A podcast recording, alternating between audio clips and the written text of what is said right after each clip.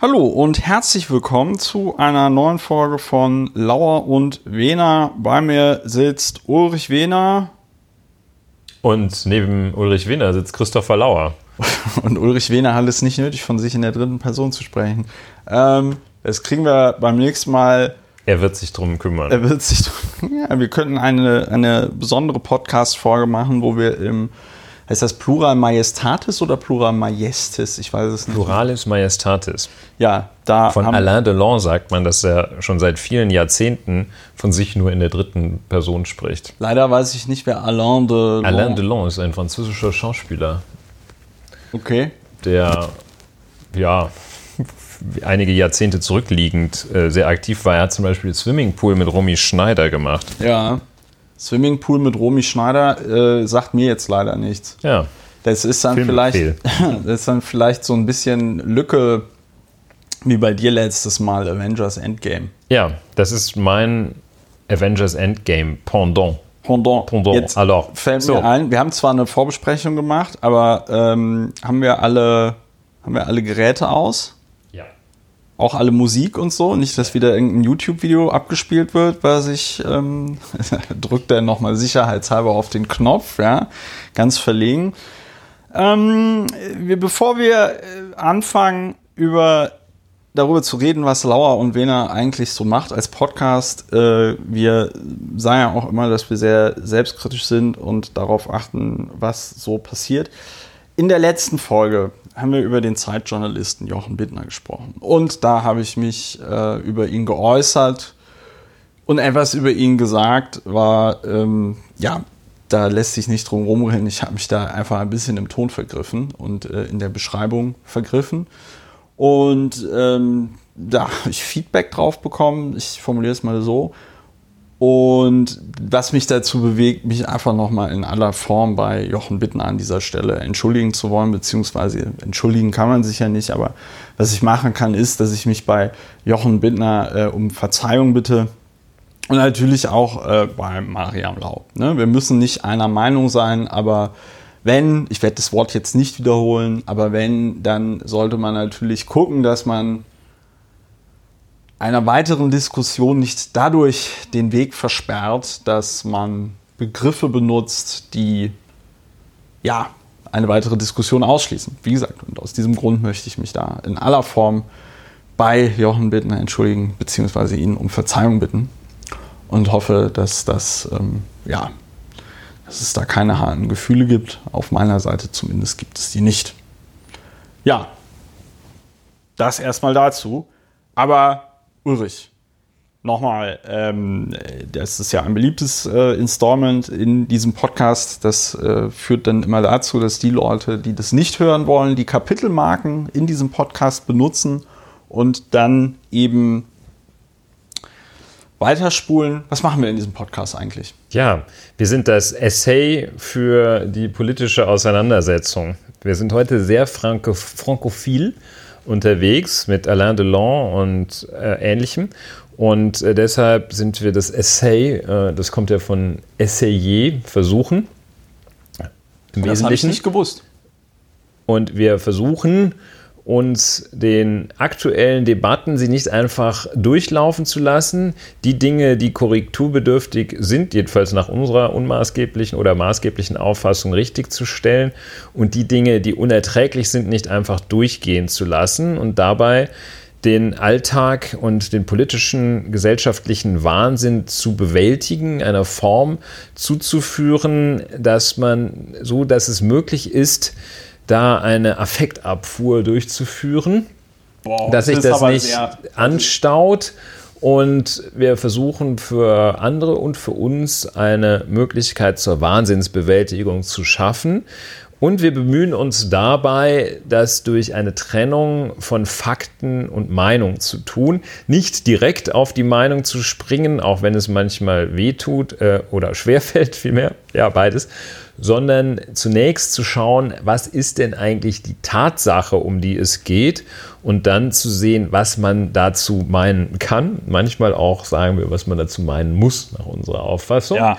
Und das gilt, wenn zum Beispiel ein Jungsozialisten Führer, hätte ich jetzt fast gesagt. Äh, Wir müssen ein bisschen ein vorsichtig sein. Äh, Vorsitzender der Jusos sagt, zitiert wird, er wolle den Sozialismus wieder einführen.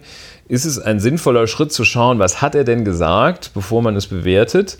Und diesen Schritt genau so zu, diese Schritte so zu vollziehen. Man guckt, was hat er gesagt und dann wird es bewertet und nicht gleich geschrien. So, wollen wir das machen? Ja, nicht schreien, nicht schreien hilft. Hin, nicht schreien, definitiv. hingucken, dann schreien. Ja, nicht schreien hilft definitiv. Ja. Also ähm, ja, das wollen wir bei diesem Podcast machen. Manchmal gelingt es uns ganz gut, manchmal gelingt es uns äh, sogar noch besser. Das äh, ist aber auch euch am Ende des Tages als liebe Hörerinnen und Hörer überlassen, äh, wie ihr das findet. Ähm, wir gehen jetzt mal direkt, legen wir los, glaube ich, weil wir haben heute einige Themen, über die wir reden wollen. Fangen wir mit Chemnitz an.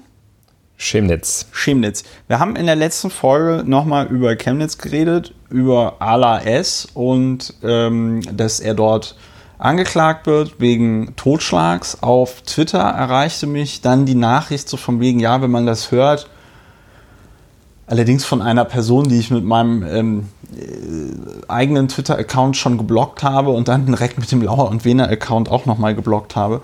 Ähm, aber dennoch fand ich den Einwand ganz interessant. Das hat mich nämlich auch so ein bisschen umgetrieben. Ich habe es aber nie formuliert hier im Podcast. Nämlich, dass wir ja eigentlich gar nicht so richtig darüber reden, dass da draußen ja tatsächlich noch irgendwie der Täter oder die Täterin rumlaufen könnte. Und natürlich, weil die Unterstellung war so ein bisschen, wir reden die ganze Zeit über den Fall. Und wir wollen ja gar nicht, dass der Täter verurteilt wird. Natürlich wollen wir, dass der Täter verurteilt wird. Äh, wir sehen nur von dem, was wir da von außen betrachten, nicht so wirklich, dass man einem ALAS dort die Tat nachweisen können wird. Ja, das ist eine schwere Verwechslung, wenn man meint, dass dadurch, dass jemand verurteilt wird, der Täter verurteilt wird. Äh, denn es geht darum, ausschließlich Täter zu verurteilen, dass dabei wahrscheinlich, dass dabei Fehler geschehen, muss ein Rechtssystem hinnehmen, denn fehlerfrei arbeitet kein System. Aber es wird schlechter und viel schlechter, das System, wenn anstelle von Tätern Unschuldige verurteilt werden. Und das ist der Grundsatz wahrscheinlich seit der Glorious Revolution oder seit wann auch immer, aus dem römischen Recht in dubio pro reo. Es muss aus dem ja. römischen Recht stammen, der Sprache nach zu urteilen. Das ist kein Französisch, das dürfte Latein sein. Und äh, denn es ist besser, einen Schuldigen laufen zu lassen oder zwei Schuldige laufen zu lassen, als einen Unschuldigen in den Knast zu stecken, zu verurteilen. Also ganz klar, äh, wir lehnen es beide keineswegs ab, dass Recht gesprochen wird und Recht durchgesetzt wird. Überhaupt nicht. Aber äh, das ist äh, nicht so, wie sich das die Oberbürgermeisterin von Chemnitz vorstellt, dass äh, Hauptsache einer wird verurteilt, damit Ruhe im Bau ist. Ja. Das geht nicht. Das geht in der Tat nicht. Und ähm, mir war das nochmal wichtig an der Stelle, da auch ähm, das irgendwie klar zu machen. Natürlich ja, wir haben eigentlich alles dazu gesagt, man muss es nicht weiter kommentieren. Ja, warum wir aber eigentlich nochmal über Chemnitz reden wollten, war, dass wir ja in der Vergangenheit, dass wir in der Vergangenheit ja öfter darüber geredet haben, dass es keine Tatortrekonstruktion gab. Und dann saß ich neulich am Rechner und hatte mir gedacht, dann Mensch, machst du das doch, die Tatortrekonstruktion. Ja, in meiner unendlichen Selbstüberschätzung habe ich mir gedacht, hey, CSI Christopher Lauer, jetzt müsste hier der Jingle kommen. Ähm, CSI Miami hat ja immer so einen coolen Schrei und dann hat dieser eine Protagonist, der glaube ich sogar noch Horatio hieß, ja, der hatte dann immer so eine Sonnenbrille.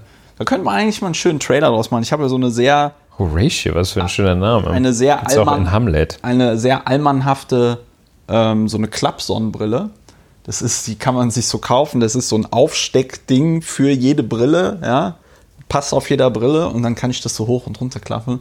Und dann könnte man diese CSI-Musik spielen. Ich klappe die äh, Sonnenbrille runter und es kommt dieser Schrein. Und dann rekonstruierst du einen Tatort. Dann rekonstruiere ich einen Tatort nur mit Wikipedia und Google Maps.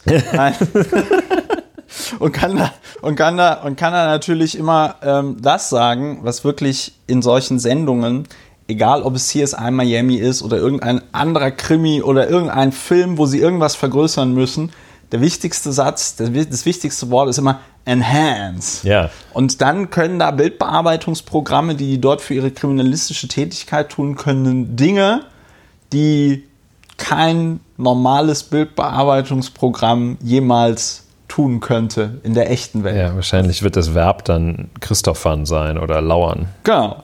Ähm, Gut, jedenfalls hast du den Tatort jedenfalls habe ich rekonstruiert. Nee, eigentlich habe ich den Tatort, äh, eigentlich habe ich den Tatort erst durch dich richtig gefunden. Ich war nämlich der Meinung, ähm, oder ich fange mal anders an.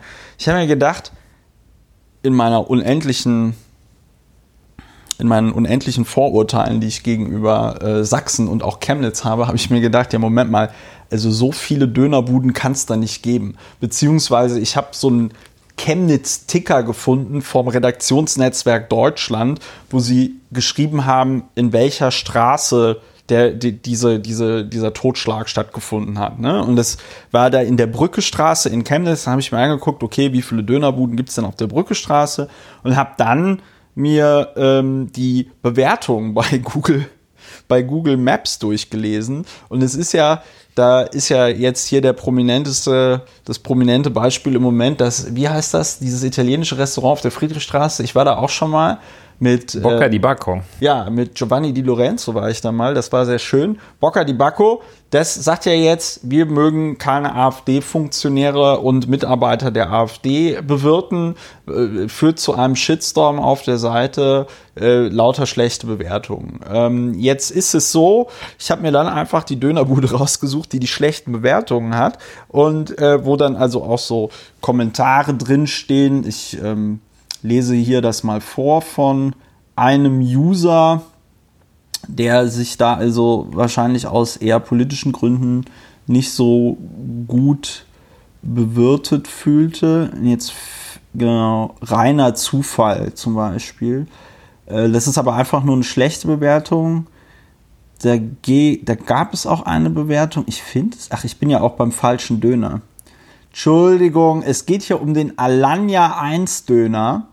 Und der Alanya 1 Döner, da gibt es so Sachen von Thomas Carpenter zum Beispiel. Wer dort noch einen Döner holt, ist selber schuld. Wenn man da sein Unverständnis gegenüber, Komma, einem Ala S verspürt und das auch direkt los wird, ganz viele Punkte, hi, noch mehr Punkte, ich bin da. Okay, hat man jetzt nicht so verstanden. Ähm, aus dieser Pommesbude verkehrten die Messerstecher, das kommt jetzt von Johnny Müller, für die unsere Stadt so durch den Dreck gezogen wird, slash wurde, Punkt, Punkt, Punkt, Ausrufezeichen, dank SPD, Punkt, das solltet ihr nicht vergessen, wenn ihr in dieser Kaschemme einen Eckel, also groß, E-C-K-E-L, Eckeldöner kauft. Ludwig sei Dank, wer auch immer dieser Ludwig ist.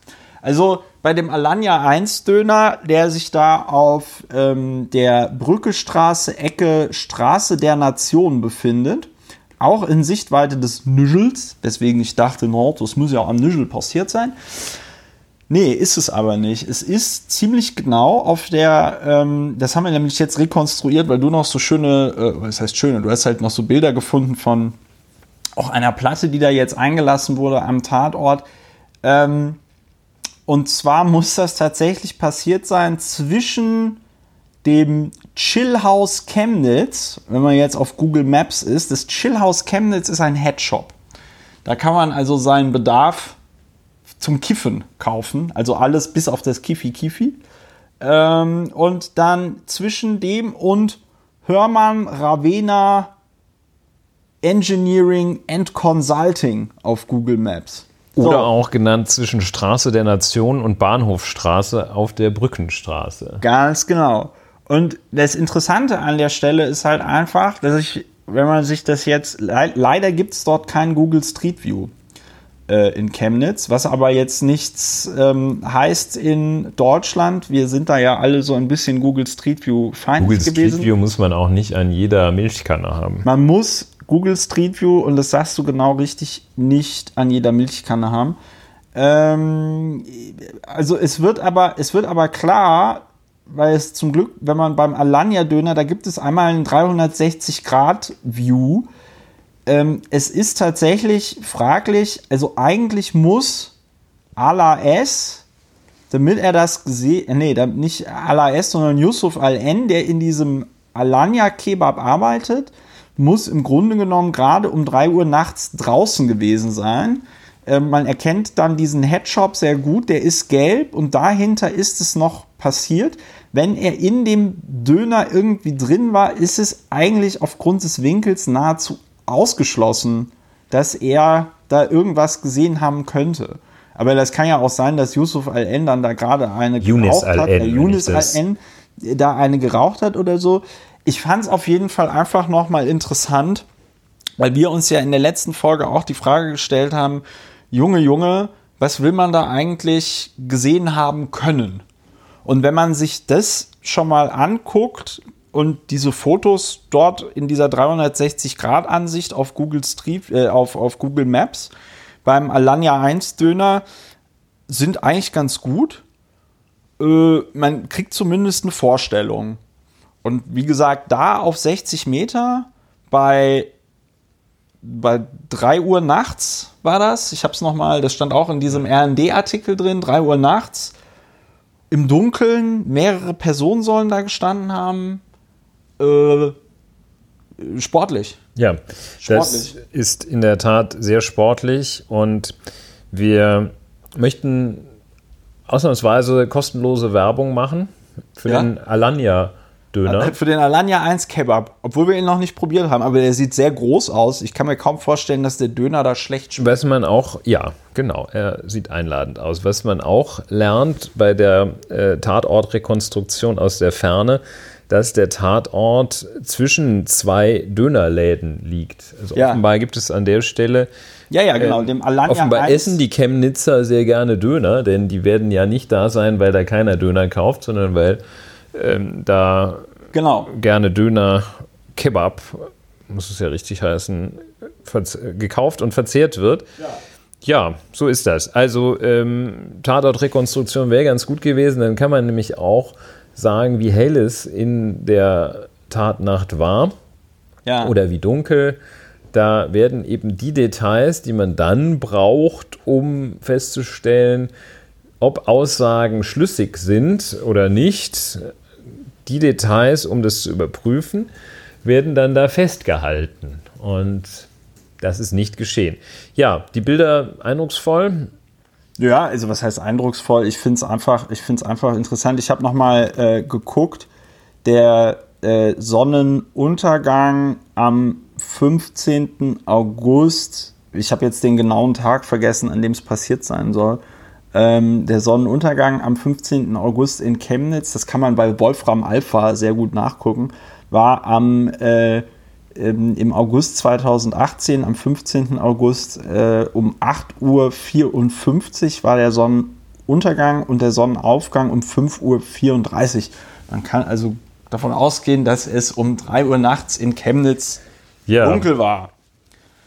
Ja, wie gesagt, ich fand das am interessant. 20. Mai wird das Verfahren fortgesetzt in Chemnitz. Ich äh, vor dem Landgericht Dresden. Ja. Vor dem, vor dem Landgericht Chemnitz. vor dem Landgericht in Dresden. Chemnitz in Dresden. Genau. Ich finde es einfach, ich find's einfach interessant, weil ich mir denke, eigentlich müsste so ein Staatsanwalt, der ja auf der Aussage des ähm, Yunis ja.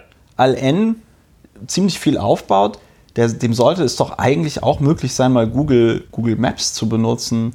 Also ich finde das schon, also das sah jetzt schon nicht so gut aus. Ja, ein weiterer, weiteres Indiz, dass das Verfahren gegen Ala S nicht zum Schuldspruch führen wird. Jedenfalls spricht vieles dafür, dass Ala S unschuldig ist nach den Maßstäben des deutschen Strafrechts Und ein weiterer ist der Umstand, eben, den du bezeichnet hast, dass die 60 Meter von der Position des Zeugen Yunis al-N bis zum Tatort schwer einsehbar sind. Europawahl ist demnächst. Die, demnächst ist Europawahl, aber bevor wir darüber reden, weil wir haben hier einen Kessel, ein Kessel buntes zur Europawahl, bevor wir darüber reden, noch ein kleiner Hinweis. Wenn ihr diesen Podcast unterstützen wollt, könnt ihr das gerne tun. Ihr könnt zum Beispiel Geld überweisen. An dieser Stelle möchte ich mich und wahrscheinlich Ulrich auch, möchten wir uns auch mal ganz herzlich bedanken bei allen, die das schon tun. Es werden nämlich immer mehr. Das ist die gute Nachricht. Die schlechte Nachricht ist, es sind natürlich noch lange nicht genug. Wie ihr seht, müssen wir noch immer unseren Jobs nachgehen und können uns nicht zu 100% diesem Podcast widmen. Wenn ihr sagt, das mit dem äh, Überweisen von Geld, das ist uns irgendwie zu kompliziert oder zu doof, ihr könnt es auch einfach per PayPal rüberschieben. Das ist sowas ähnliches wie eine Überweisung, es geht aber mit zwei Klicks. Und ansonsten weise ich darauf hin, es gibt uns auf Twitter, da heißen wir Lauer und Wena, wie dieser Podcast. Es gibt uns auch noch auf Spotify, auf YouTube, da gibt es auch den Kanal Lauer und Wena. Wir haben leider noch nicht genug Abonnenten, damit wir auch eine eigene URL von YouTube bekommen. Da brauchen wir noch so ungefähr 40 Abonnentinnen und Abonnenten. Und dann gibt es uns, Spotify hatte ich schon gesagt, ja, genau, auf iTunes. Und auf iTunes könnt ihr uns abonnieren, das hilft immer, damit wir da hoch in den Charts kommen. Und was auch immer hilft auf iTunes, ist eine Bewertung. Uns folgen ja alleine auf dem äh, äh Twitter-Account äh, irgendwie 1000 Leute. Ich glaube, mittlerweile sind es 1190. Ich sehe ja auch hier bei Podlove, schlüsselt mir auf, wie viele Leute ähm, auf welchen Devices unseren Podcast hören. Und da ist bei der letzten Folge zum Beispiel 48 Prozent der Nutzerinnen und Nutzer, der Hörerinnen und Hörer unseres Podcasts nutzen iOS als Betriebssystem. Wenn ich mir dann angucke, wie viele äh, Leute also sich diesen Podcast angehört haben, das dürften dann bei der aktuellen Folge, die ist jetzt erst ein paar Tage draußen, aber wir haben schon 5000 Downloads. Vielen lieben Dank dafür, liebe Hörerinnen und Hörer. So, davon die Hälfte am iOS. Das bedeutet, theoretisch könnten wir auf iTunes schon 2500 Bewertungen haben. In der Realität, in der echten Welt, sind es aber erst 170.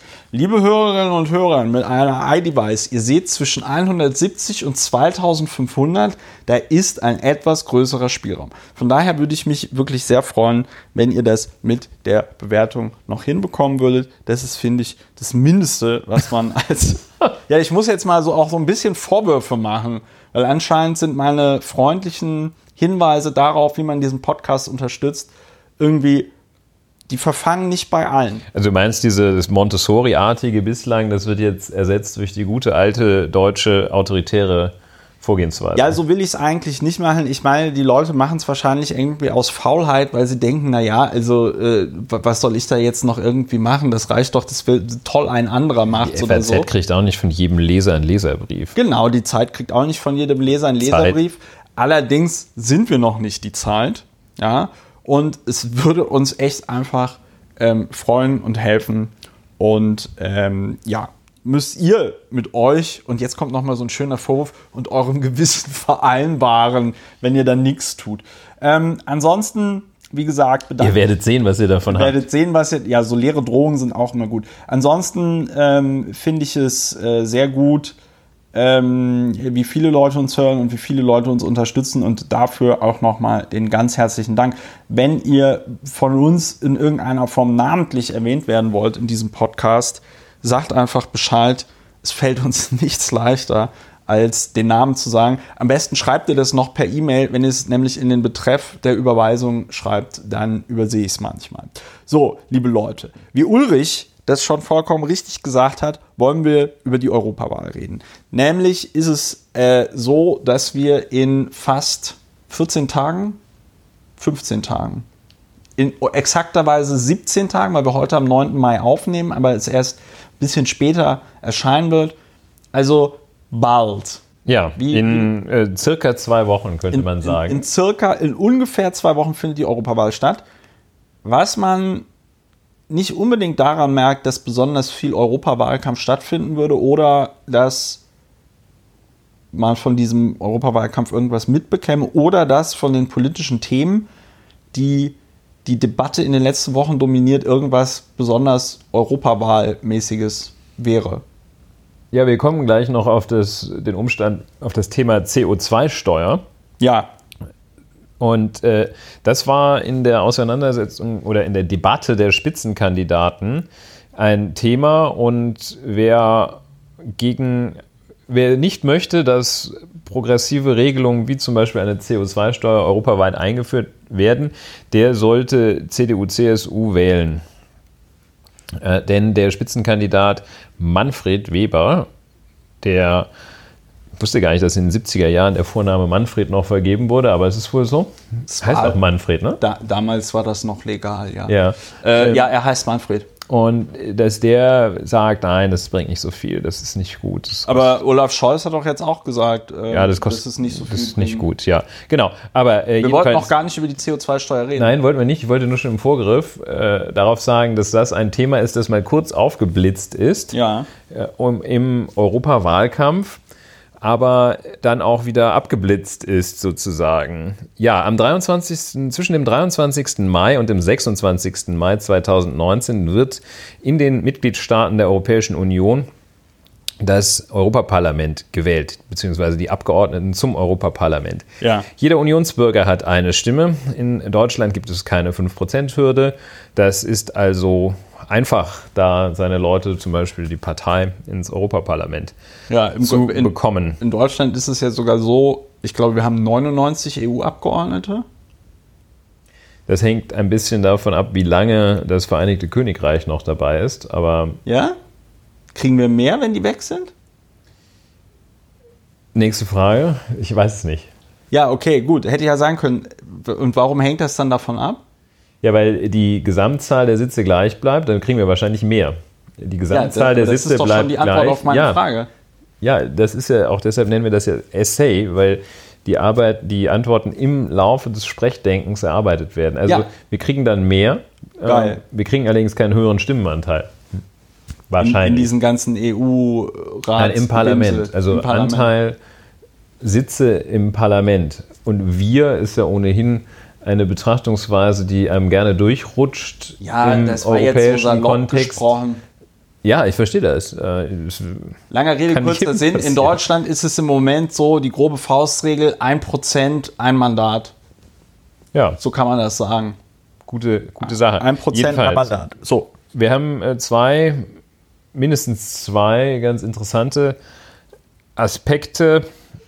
Drei insgesamt, glaube ich. Äh, Zwei haben mit Politikern zu tun. Einer hat mit einem EU-Mitgliedsstaat zu tun, der nicht weiß, was er will. Die, das Vereinigte Königreich Wir sprachen darüber. hat, ja, das möchte ja raus, nicht, nicht raus, doch raus aus der Europäischen Union, vielleicht schnell oder langsam.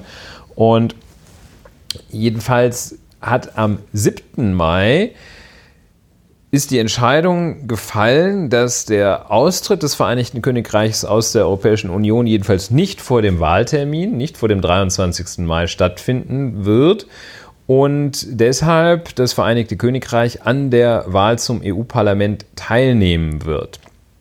Das hat zur Folge, dass britische Staatsbürger, die in Deutschland oder wahrscheinlich auch, ja, die in Deutschland leben, an der Europawahl nicht teilnehmen können, ohne dass sie für den Wahltag, was ganz besonders viel Sinn macht, wenn die Perspektive ist, noch ein, zwei Wochen in der EU zu bleiben, außer dass sie Ja. für den Wahltag also ins Vereinigte Königreich reisen, können sie jedenfalls von Deutschland aus nicht an der Wahl teilnehmen, denn sie hätten sich in, bis zum 5. Mai, wie alle EU-Ausländer, die in der Stadt gemeldet sind, in die Wählerverzeichnisse der Bezirksämter eintragen müssen. Das heißt, man kann, um zu verhindern, dass da ein Wahltourismus gemacht wird, kann man nicht einfach am Wahltag mal kurz nach Griechenland fahren und Das haben die aber auch erst nochmal neu geändert, ne? Weil äh, ich sag mal, Giovanni Di Lorenzo hatte doch mal äh, sogar darüber irgendwie gescherzt, wurde dann sogar ähm, wurde dann sogar irgendwie angezeigt, also Ja. vollkommen absurde Geschichte. Ähm, ja, also, Also, bis zum 5. Mai hätten sich die EU-Ausländer, also die äh, Großbriten, in die Wählerverzeichnisse der Bezirksämter eintragen müssen. Das wussten die aber bis zum 5. Mai, bis zum Ablauf dieser Frist nicht, dass ihr, wahrscheinlich konnten sie auch sich nicht eintragen, weil nicht bekannt war, ob die Briten teilnehmen würden an den Wahlen zum EU-Parlament und deshalb man gesagt hat, hm, ja, also auch ein Sri Lanese oder Sri Lanka kann sich ja nicht eintragen, weiß man ja auch nicht, ob der teilnehmen wird. Jedenfalls äh, ja, schön ausgebremst. Das schafft ein weiteres Unsicherheitsrisiko für diese Wahl. Die wird nicht daran zerbrechen, aber diese ist ein weiteres Beispiel dafür, dass ein so völlig unüberlegtes, ungeordnetes, chaotisches, zielloses, planloses Vorgehen Probleme an allen Orten, an allen Stellen schafft und auch das war jetzt solchen, schon auch ein bisschen eine Bewertung, die man nicht von vornherein erahnt. Ja, die Fakten sind abgefrühstückt. Briten in Deutschland nehmen nicht an der Europawahl teil, es sei denn, sie fahren nach Briten, Britannien. Nach, Briten, Briten. nach Britenland? Nach Britannien. Ja, wir müssen aufpassen, wie wir uns hier über was äußern. Ähm, sonst ja, das war nicht äh, Befindlichkeiten. Ja. Aber der, ähm, ja, jetzt könnte ich nochmal das wiederholen, was du gesagt hast. Ich ähm, verzichte darauf, aber bringe noch einen anderen Aspekt. Das ist in der Tat, kann ich mir vorstellen, dass es den einen oder anderen Briten gab, der das versucht hat, sich anzumelden, der das wahrscheinlich nicht dokumentiert hat. Und dann müsste man mal schauen, wie das, ähm, wie das genau äh, wie das jetzt genau ist, aber ich nehme mal an, dass eh keiner den Nerv haben wird, da jetzt ähm, die Bundesrepublik Deutschland oder das Land Berlin zu verklagen oder wen auch immer man da verklagen muss, dass man nicht an der EU-Wahl teilnehmen konnte. Wird sich zeigen. Wir empfehlen ja den Klageweg oder den Rechtsweg für die nächste anstehende Wahl, empfehlen wir ja für Leute unter 18 Jahren. Das empfehlen wir auf jeden Fall. Ähm, Nachdem das mit in Vollbetreuung stehenden und äh, in psychiatrischen Anstalten untergebrachten Straftätern schon so gut funktioniert hat, oder äh, äh nicht Straftätern, sondern äh, Maßregelvollzugsunterworfenen schon so gut funktioniert hat, dass die wählen dürfen, empfehlen wir das auch für unter 18-jährige Menschen. Denn Mal ja. gucken, was dann dabei rauskommt. Mal, mal, ja, mal gucken. Gehen davon aus, dass der Stimmenanteil, der Wähleranteil für Parteien des progressiven Spektrums unter, bei den unter 18-Jährigen größer ist als bei den über 80-Jährigen. Ja, da kommen wir vielleicht auch noch drauf, wenn wir, wieder, wenn wir über das Thema CO2-Steuer reden. Aber es ist in der Tat so, dass natürlich junge Leute möglicherweise eher Parteien wählen würden, die auch noch ein Interesse daran haben, dass es äh, einen für Menschen bewohnbaren Planeten über das Jahr 2050 hinaus gibt. Aber wir werden es sehen. So, ähm, das war das eine EU-Thema. Äh, vielleicht auch noch ganz interessanter Aspekt, dass das natürlich, also das war ja beim Brexit bei dieser Abstimmung schon das Bizarre, dass die Auslandsbriten keine Möglichkeit hatten, sich äh, bei, dieser, bei diesem Referendum zu beteiligen. Also es gab dort keine Briefwahl. Da muss ich sagen, äh, da lobe ich mir das deutsche System, als die, ähm, es gab ja auch zur Tempelhof, zur Schließung von Tempelhof, gab es ja auch eine Volksabstimmung. Und da ist es tatsächlich so, dass mich dann dort diese, diese Wahlbenachrichtigung, die hat mich erreicht bei mir zu Hause. Ich war allerdings gerade in China, in der Volksrepublik, in Hangzhou. Und dann habe ich dem Bezirksamt hier in Pankow eine Mail geschrieben und habe gesagt, hier, ich bin gerade in China, schickt mir die Wahlunterlagen bitte in mein Dormitory. Und da sind die auch angekommen. Ich weiß natürlich nie, ob meine, meine Briefwahl für dieses Volksbegehren, was ich dann aus der Volksrepublik China zurückgeschickt habe, ob das jemals hier angekommen ist. Aber da muss ich sagen, äh, das unterscheidet dann eine noch halbwegs funktionierende Bürokratie von einem Bananenstaat, wenn sowas funktioniert. Und bei den Auslandsbriten war es halt tatsächlich so, die konnten nicht an diesem Brexit-Referendum teilnehmen, was natürlich ein bisschen ähm, schwierig ist, weil verständlicherweise sind gerade die Auslandsbriten, also diejenigen, die von der Freizügigkeit der Europäischen Union am meisten profitieren dürften, ähm, also noch mehr profitieren als die Briten, die einfach in Großbritannien wohnen, in England und so, weil die profitieren natürlich auch von der EU. Aber die durften halt nicht wählen. Kann ich mich noch an Berichte erinnern, wie sie dann so gezeigt haben, ja, und dann fahren sie, dann fahren sie da nach ähm, so gruppenweise zurück in die Heimat, um dann beim Brexit-Referendum abstimmen zu können. Wir wissen, ja, wie es ausgegangen ist. In der Tat der größte politische Cluster. Clusterfuck. Clusterfuck. Clusterfuck dürfen wir noch sagen. Clusterfuck darf man sagen. Es ist ja, es bleibt absurd. Ja, und jetzt, dass die Auslandsbriten keine Möglichkeit haben, sich an der Europawahl zu beteiligen, führt natürlich auch dazu, dass die, mh, mm, dass die, dass die äh, der Anteil der Brexiteers? Genau, der Anteil der Brexiteers, vielen lieben Dank, dass der Anteil der Brexiteers in Großbritannien natürlich auch nochmal gestärkt wird, nachdem die Brexit-Partei von Nigel Farage ähm, ja jetzt in den letzten Umfragen führte.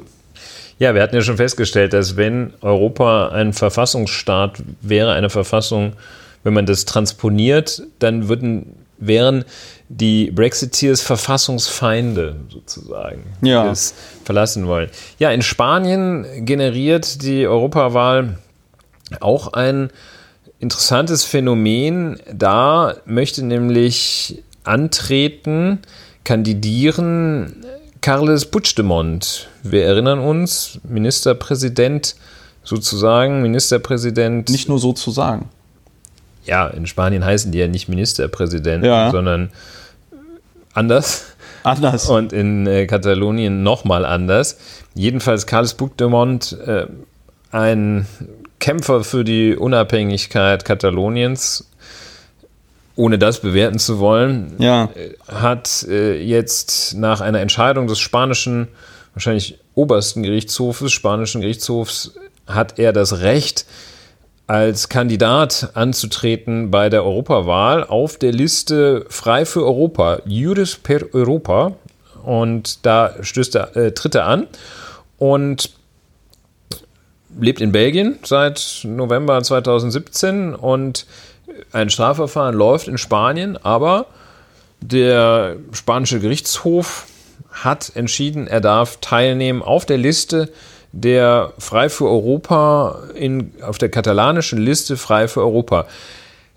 Ohne die Verästelung dieses Systems zu kennen, macht es jedenfalls einen ganz guten Eindruck. Es wirkt wie eine souveräne, vernünftige Entscheidung. Und da. Des obersten Gerichtshofs. Ja, das, ich finde, das wirkt gut. Das wirkt nicht aggressiv. Das ist eine Entscheidung, die offenbar da auf einem rechtsstaatlichen, in einem rechtsstaatlichen Verfahren getroffen worden ist und dann diese von vielen Spaniern als Staatsfeind Nummer eins empfundene Person von den Institutionen dieses Staates an dem er ja schon ganz gut rüttelt, auch, dass jedenfalls von den Institutionen dieses Staates ihm gestattet wird, an der Wahl teilzunehmen für diese katalanische Frei für Europa-Liste. Ja, gut, gleichzeitig muss man natürlich auch sagen, ist das passive aus. Wahlrecht ja ein hohes Gut in der Demokratie. Ne? Und äh, da muss es ja auch schwerwiegende Gründe geben, warum einem das passive Wahlrecht entzogen wird. Und ich wüsste jetzt nicht, warum eine reine Anklage schon reichen sollte. Ich spreche mich ja auch keineswegs dafür aus. Äh, nee, und ich halte ich, es auch für sehr gut und richtig, das passive Wahlrecht nicht zu entziehen. Ich denke auch, es wäre eher abwegig gewesen äh, und sehr fernliegend, ihm das passive Wahlrecht zu entziehen. Äh, in diesem Fall. Aber in so einer aufgeheizten Stimmung, wie sie in äh, dem Königreich Spanien herrschte und teilweise auch noch herrscht, wäre es durchaus auch denkbar gewesen, dass da eine Entscheidung neben der Sache getroffen wird. Ich finde, das kann man honorieren hier. Ja, genau. Also mir ging es einfach nur, mir ging es einfach nur darum, mit dieser Bemerkung. Eine Sensation ist es nicht. Nee, mir ging es aber, mir ging es Bemerkung- einfach, mir ging es einfach darum, mit dieser Bemerkung das einfach aus einem anderen Blickwinkel nochmal zu betrachten.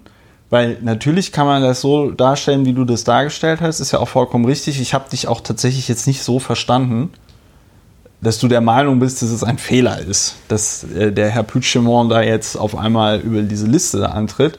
Gleichzeitig Separatist. Separatist. Müssen wir aufpassen, was wir sagen. Nicht, dass der den Podcast hört. Ähm, auf jeden Fall müssen wir, ähm, finde ich, ist es, kann man es eben auch aus dieser Perspektive sehen. Dass man halt sagt, ja, Moment mal, aber da muss ja jetzt schon einiges passieren, damit man jemandem äh, das passive Wahlrecht einfach so entzieht. Ja, und äh, was ich noch dann dazu sagen wollte, nicht zu Herrn Puigdemont, mit dem sind wir, glaube ich, fertig, war, dass Yanis Varoufakis ja auch antritt bei der Europawahl mit seiner Partei Diem25. Bitte nicht fragen, wofür das 25 steht. Wahrscheinlich, weil es die Partei in 25 EU-Staaten gibt. Also die versuchen das mit dem äh, paneuropäischen ähm, Projekt, was wir ja hier auch mal Wahrscheinlich sind sie in Ungarn verboten. ich weiß nicht, ob sie in Ungarn verboten sind, aber ich glaube, dass eine proeuropäische Partei in Ungarn gerade. Tritt wahrscheinlich nicht an. Wo tritt Nicht- er nicht an? In Ungarn und in der Slowakei wahrscheinlich. Ja, Slowakei geht. Ich weiß es nicht. Ich weiß es ja. nicht. Auf jeden Fall, Yanis Varoufakis tritt an und das besonders Interessante finde ich ist, dass Yanis Varoufakis in Deutschland auf der Diem 25 Liste ist. Ich äh, habe es offen gesprochen nicht so ganz verstanden. Vielleicht hat er sich erhofft, dass er, der ja schon auch so eine Reizperson war, als er noch Finanzminister von Griechenland war, ähm, vielleicht hatte er sich erhofft, dass es da irgendwie ein größeres Medienecho gibt. Weil im Moment gibt es zwar Berichterstattung darüber, aber es ist jetzt nicht so, dass jeden Tag die, ähm, äh, die, die Bild-Zeitung zum Beispiel voll damit ist, dass Yannis Varoufakis über, über die deutsche, über, über eine deutsche Liste in, ins Europaparlament kommt. Ja, wie ich sehe, Ulrich, bist du vollkommen geplättet von den Nachrichten. Sprachlos. Ja, Sprachlos. Schretzko Horvat hat auch Diem 25 mitgegründet. Das klingt ungarisch. Nein, in Jugoslawien geboren. Ein kroatischer Philosoph und Autor. Ja, Sretzko Horvat und Yanis Varoufakis. und andere. Die Initiatoren von Diem 25. Ja. Wofür sie stehen, weiß man nicht. Wir rufen nicht zur. Wir sind neutral in Nee, dieser ich, glaube, das, ich glaube, die sind auch so sozialistisch irgendwie drauf, sozialistisch progressiv. Der, Ja, eine linke paneuropäische Bewegung. Ja. Die Idee finde ich ja durchaus ganz gut oder finde ich durchaus beachtlich, in einem anderen Mitgliedstaat anzutreten als demjenigen, in dem man geboren ist, dessen Nationalität man trägt. Das finde ich eine gute Idee. Ja, es ist auf jeden Fall ein interessantes Konzept. Ja. Gleichzeitig, ja, vielleicht sollte man das sogar zur Regel machen bei der Europawahl. Darf nicht im eigenen Land antreten. Ja. Ja, um, um, Bei so um Sprachen wie Griechisch muss er halt Englisch sprechen. muss man halt Englisch sprechen oder müssen wir auf unsere alten Tage doch alle nochmal Französisch lernen? Es ist vielleicht eine jetzt etwas sehr fixe Idee und wahrscheinlich auch nicht so durchdacht, aber vielleicht würde es zumindest etwas kompensieren, dass alle immer nur tendenziell an ihr eigenes Land denken im Europawahlkampf. Weißt du, wenn du als, äh, weiß ich nicht, Katharina Barley jetzt einer griechischen Hausfrau, die von der Grundsicherung lebt, die es in Griechenland ja mit Sicherheit auch geben muss, äh, die da von der, von der Grundsicherung in Griechenland irgendwie rumkrepelt, wenn du der irgendwie erklären musst, mh, warum die Finanzpolitik der Bundesrepublik Deutschland doch ganz gut war, dann wird es interessant. Ja, das ist jedenfalls eine gewisse Herausforderung. Ja. Ja, ich finde das gar nicht verkehrt. Aber man könnte, man könnte ja zumindest mal über eine gewisse Quotierung nachdenken. Dass man sagt, äh, Also, weiß ich nicht, 50 Prozent der Liste müssen aus EU-Ausländern bestehen. Irgendwie ja, so. wenn man nicht gleich zu europäischen Listen übergeht. Europäische Parteien, europäische Listen. Ja, ich glaube, es wird, also da kann ich sagen. Das ist natürlich ein Hauen da, und Stechen. Da bin ich, da bin ich pessimistisch, weil äh, europäische Listen, das ist ja genauso, das ist ja genauso, es gibt ja bei der, bei der Bundestagswahl äh, gibt es ja auch nur Landeslisten.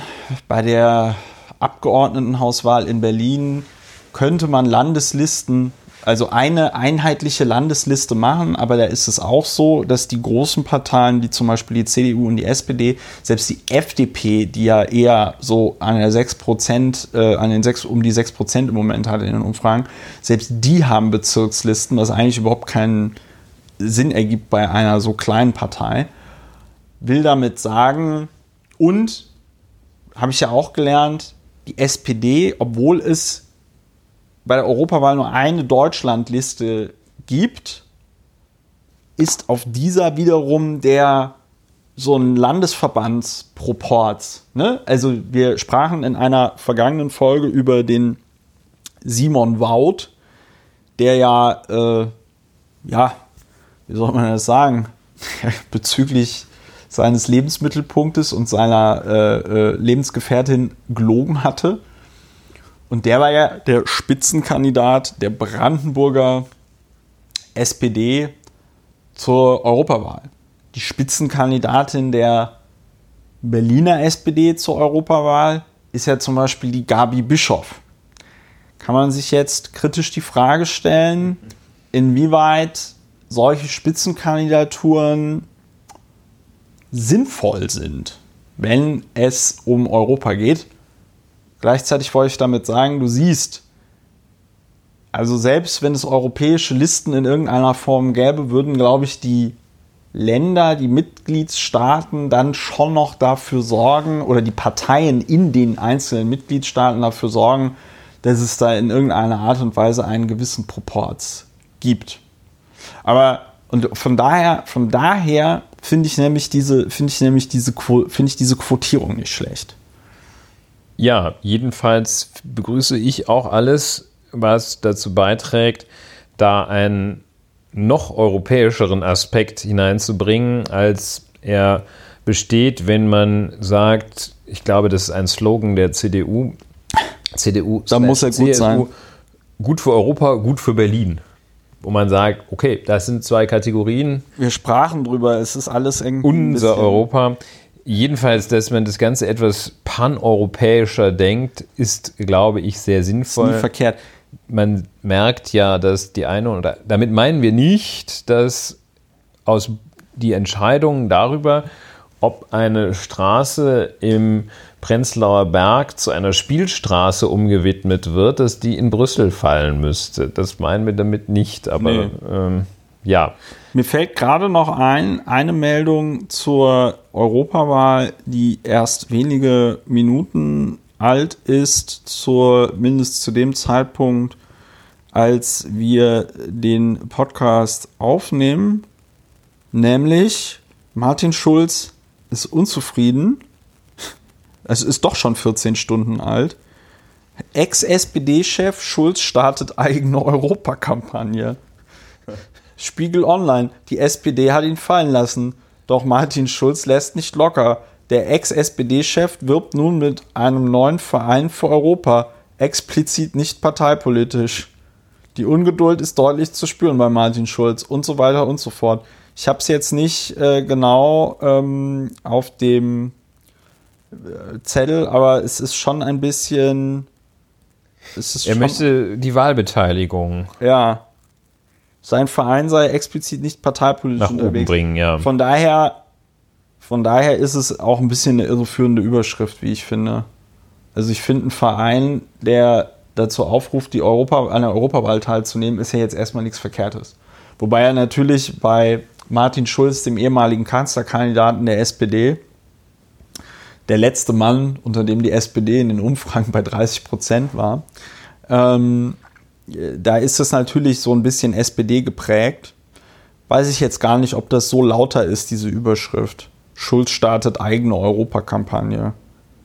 Schulz macht sein eigenes Ding, Ex-SPD-Chef startet Europakampagne, schrieb der Tagesspiegel um 19.03 Uhr heute. Der Europawahlkampf mag nicht so recht in Schwung kommen, den, der ehemalige SPD-Chef Martin Schulz will das noch ändern, will das nun ändern. Naja. Ja, sieht schräg aus. Ja, also auf mich wirkt es jetzt gerade tatsächlich so, als würde man da sehr krampfhaft versuchen, irgendeinen Konflikt herbeizureden, den es gar nicht gibt. Also weil Martin Schulz startet ja jetzt nicht eine eigene SPD-Wahlkampagne.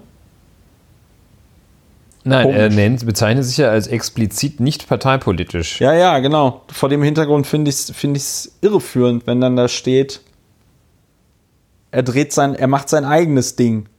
Schulz macht sein eigenes Ding. Ex-SPD-Chef startet Europakampagne.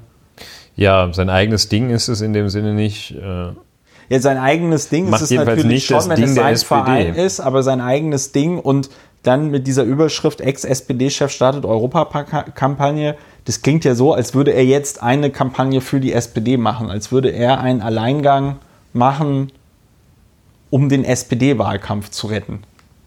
Ja, also ich äh, finde, das ist eine etwas schräge Angelegenheit. Auf, auf ganze, also vom Beginn her, dass ich nicht genau weiß, was er macht. Das gibt dem Ganzen so eine, eine Richtung vom Titel her mit der eigenen Europakampagne, vielleicht auch etwas überbewertet. Vielleicht sagt er auch tatsächlich nur, ich kümmere mich jetzt nicht um Parteipolitik, mir ist schon recht, wenn ihr wählen geht. Vielleicht hat er auch gar nicht so wahnsinnig viel gesagt. Er nimmt ja laut diesem Artikel auch täglich noch bis zu fünf Wahlkampftermine für die Sozialdemokratische Partei Deutschlands wahr. Also, ja, es bleibt unklar, finde ich. Aber ganz ja, interessant. Also, das ist, das ist ja, es wird immer bizarrer. Ich zitiere hier mal aus dem Tagesspiegel. Schulz ist Vorsitzender des Vereins die europapolitische Sprecherin der Grünen, Franziska Brandner, seine Stellvertreterin, FDP-Fraktionsvorsitz, Vize Alexander Graf Lambsdorff leitet den Beirat. Wobei das natürlich so eine Nullinformation ist, weil ich überhaupt nicht weiß, was dieser Beirat des Vereins macht. Das, so, äh, Schirmherrin ist Kulturstaatsministerin Monika Grütters, CDU. Das Ganze ist auch eine Botschaft an seine Partei. SPD-Chefin Andrea Nahles und Vizekanzler Olaf Scholz haben ihn kaltgestellt. Sie setzen voll auf Spitzenkandidatin Katharina Barley. Er macht daher in Eigenregie 100 Auftritte im Wahlkampf. Ja, also es scheint jetzt nicht das große Ereignis zu sein. Ja, ich, ich, ich muss sagen, ich bin da voll auf diese clickbaitige Überschrift reingefallen, weswegen ich es erwähnt habe. Und habe dann, da wird das Motto des heutigen Abends, es ist ein Essay, ähm, ist schon ist schon krass. Ja, der Spiegel hat auch in seinen Artikel natürlich schön das Markus Feldenkirchen Buch als Anzeige reingeschaltet. Naja, das ist doch jetzt, äh, das wird dir angezeigt oder wird das allen angezeigt? Ja. Ich guck noch mal rein und sag dir dann, was mir als Werbung angezeigt wird. Die Hörerinnen und Hörer werden das auch honorieren. Ja, das kann man ja auch im Selbstversuch machen. Jetzt ist das Dumme, jetzt habe ich einen Adblocker drin, jetzt sehe ich die Werbung. Ja, das ist eine schöne Sache. So, nächster Themenblock. Nächster Themenblock. Der nächste Themenblock heißt Verkehr. Verkehr. Jetzt müssen wir uns als Deutschlands ähm, erfolgreichstem Sex-Podcast, ähm, wir reden natürlich oft über Verkehr, aber heute geht es nicht um Hörnchen, sondern um Autos, oder? Straßenverkehr. Straßen, uiuiui, Ulrich. Straßenverkehr. Straßenverkehr. Da möchte ich doch zwei Dinge insgesamt hervorheben. Zunächst der allgemeine Gedanke, dass ich glaube, die Situation, die man im Straßenverkehr aktuell hat, wird in einigen Jahrzehnten als absolute Barbarei betrachtet, ja. dass jeder mit einem kleinen auf Gummirollen sich fortbewegenden Blechteil, bei dem vorne so ein Feuerchen drin brennt, damit das überhaupt vom Fleck kommt, sich durch Städte bewegt, dabei äh, Tiere, Menschen, kleine, große, überrollt und ähnliches. Das wird eine der großen Ungeheuerlichkeiten, als eine der großen Ungeheuerlichkeiten in der Zukunft angesehen werden. Ja. Da gibt es dann so Autoparks, da kann man nochmal mit diesen Knatterkarren rumfahren äh, am Wochenende oder zum Junggesellenabschied. Aber das war es dann auch. Äh, Der erste Schritt nach Vorstellung von Andreas Scheuer in diese neue Zukunft führt über das Elektrokleinstfahrzeuge Verordnungsprojekt. Ähm, und äh, der große Visionär Andreas Scheuer ist der Auffassung, dass Elektrokleinfahrzeuge gemeint sind elektrisch betriebene Varianten von Tretrollern, Skateboards, Scootern, Hoverboards und dergleichen. Dass also diese Elektrokleinstfahrzeuge nach Auffassung von Andreas Scheuer eine echte, ein Zitat, zusätzliche Alternative zum Auto sein könnten, sein werden, geht der Andreas Scheuer wahrscheinlich aus. Ungewissheit mag er ja nicht so. Dann hat äh, Andreas Scheuer einen Vorstoß wahrscheinlich auch nicht nach total langem Nachdenken Ja. gestartet und gesagt, also wenn die Bauart bedingt bis zu 12 Stundenkilometern fahren und nicht schneller, dürfen die auch auf Gehwegen fahren Ganz tolle Idee. und in Fußgängerzonen. Dann hat er aber sich von diesem Plan doch auch wieder distanziert vor zwei Tagen, denn es zeichnete sich ab, dass verschiedene Länder doch arge Bedenken trugen, wenn jetzt Leute mit ihren Hoverboards durch die Fußgängerzone oder über die Bürgersteige fahren und da sich mit Rollatoren Fahrerinnen und Fahrern anlegen und ähnlichem. Die Bundesländer hatten in Aussicht gestellt, äh, dass sie die Initiative des Dr. Andreas Scheuer ähm, nicht unterstützen würden und äh, er also dann scheitern, scheitern würde, sozusagen scheitern wie mit einer Ausländermaut würde er im Bundesrat. Und ja, das Ganze ähm, ist, es zeichnet sich auch so ein bisschen ab, dass der Elektroroller so zum neuen, sozusagen zum Wolf. Ich wollte es gerade sagen, das ist doch der neue das- Problembär. Das ist der neue Wolf. Das ist ne? der neue Wolf. nicht zu verwechseln. Ja, äh, der neue Wolf. Also ich glaube, das wird der nächste völlig sinnlose Kleinkrieg werden, dass da ein neuer Akteur im Straßenverkehr auftritt und der wahrscheinlich wird, also es ist dann nicht lange hin, bis äh, Roller, Raser tötet Kaninchen oder sowas. Senioren. Seniores warum, Kaninchen. musste, warum musste Chico sterben? Genau. Und also das wird, das wird ganz lustig. Und ähm, also die, wenn man sich überlegt, dass eine Verkehrsinitiative dieses Menschen, der sich gegen wirklich alles ausspricht, nämlich des äh, Bundesverkehrsministers Andreas Scheuer, dass er mal einmal so richtig vorprescht, dass das dann bei der Elektro-Kleinstfahrzeugeregelung und deren Einsatz in Fußgängerzonen und auf Bürgersteigen, auf Gehwegen Ja. ist, das ist schon reichlich absurd. Ja, wir können, ich kann glaube ich sagen, wir Ja. prophezeien, dass der neue Problembär der Roller ist. Der Wolf, der Wolf des Der kleinen Wolf Mannes. des Stadtverkehrs. Das Schöne, das Schöne bei diesen Elektrorollern ist, da kann jeder mitsprechen, zumindest gefühlt. Ja. Kann jeder was zu sagen. Äh, und wenn es dann ist, nee, also ich finde, das ist zu gefährlich. Habe ich auch schon gemacht. Ne? Also der Tim Pritloff hatte auf äh, Twitter irgendwas zu diesen Elektrorollern gesagt. Und ich habe direkt gesagt, nee, also ich glaube, wenn das in Berlin kommt, dann gibt es wieder nur Unfälle.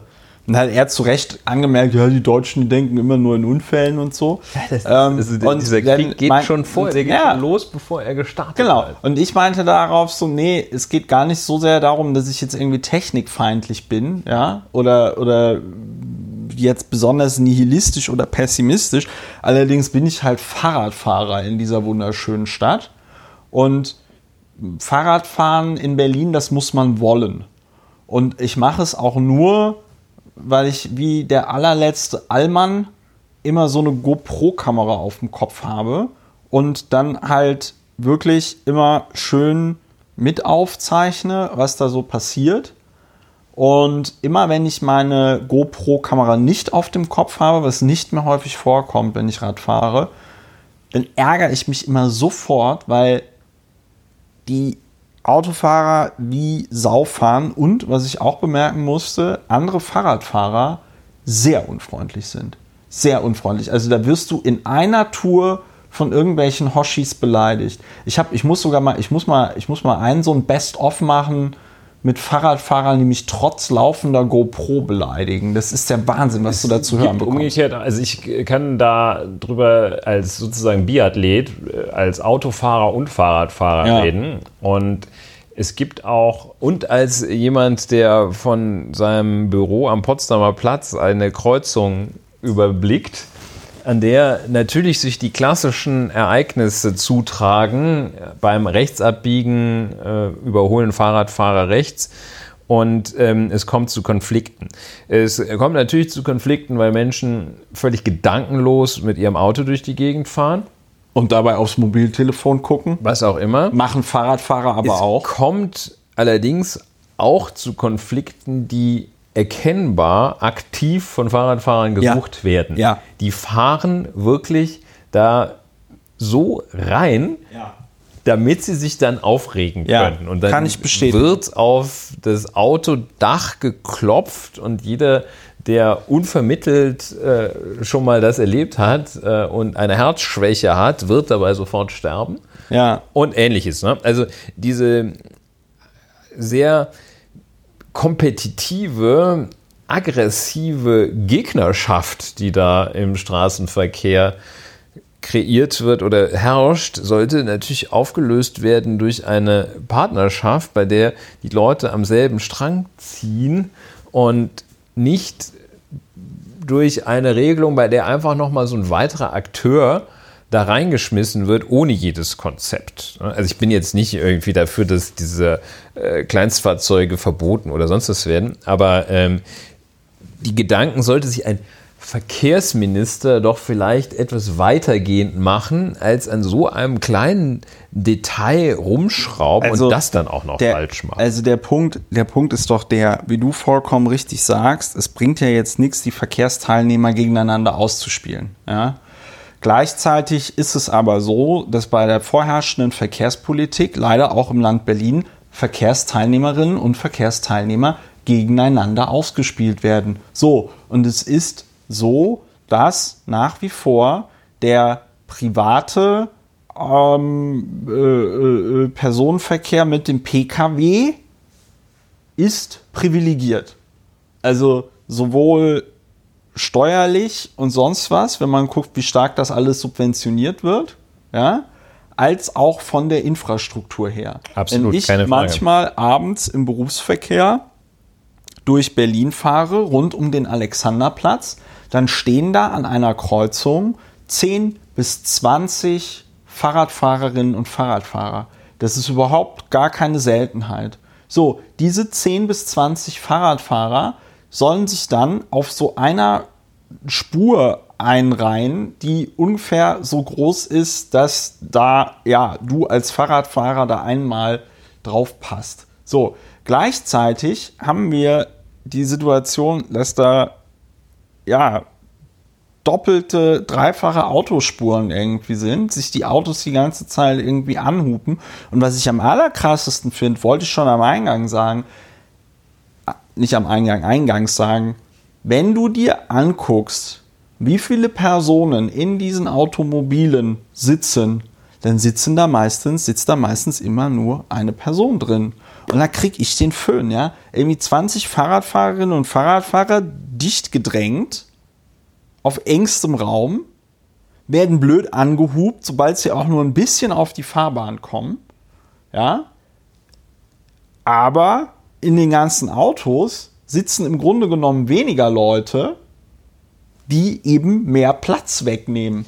Ja, allein die Vorstellung, wie viel, wie eine Stadt aussähe und wie viel zusätzlicher Lebensraum da wäre, wenn die Stadt es lassen, aufhören würde, komplett autozentriert gestaltet zu sein und geplant worden zu sein. Das heißt also, wenn nicht der zentrale Freiraum, den es neben dem Wohnraum gibt, Ja. dem entweder parkenden oder fahrenden Individualkraftfahrzeug dienen würde, sondern einfach Freiraum wäre. Und also diese ganzen, Ja. das, der, der Pkw ist einfach äh, nicht, nicht das Mittel der Wahl und die Umstände, dass da einer drin sitzt, dass aber irgendwie das ganze Auto 10 Quadratmeter groß ist, dass da einer drin sitzt und das ganze Fahrzeug dann ungefähr, ich glaube, die werden ja so 2% der, der Tageszeit werden die bewegt, den Rest stehen die ja rum. Ja. Und also so mache ich das Ja. mit dem Auto.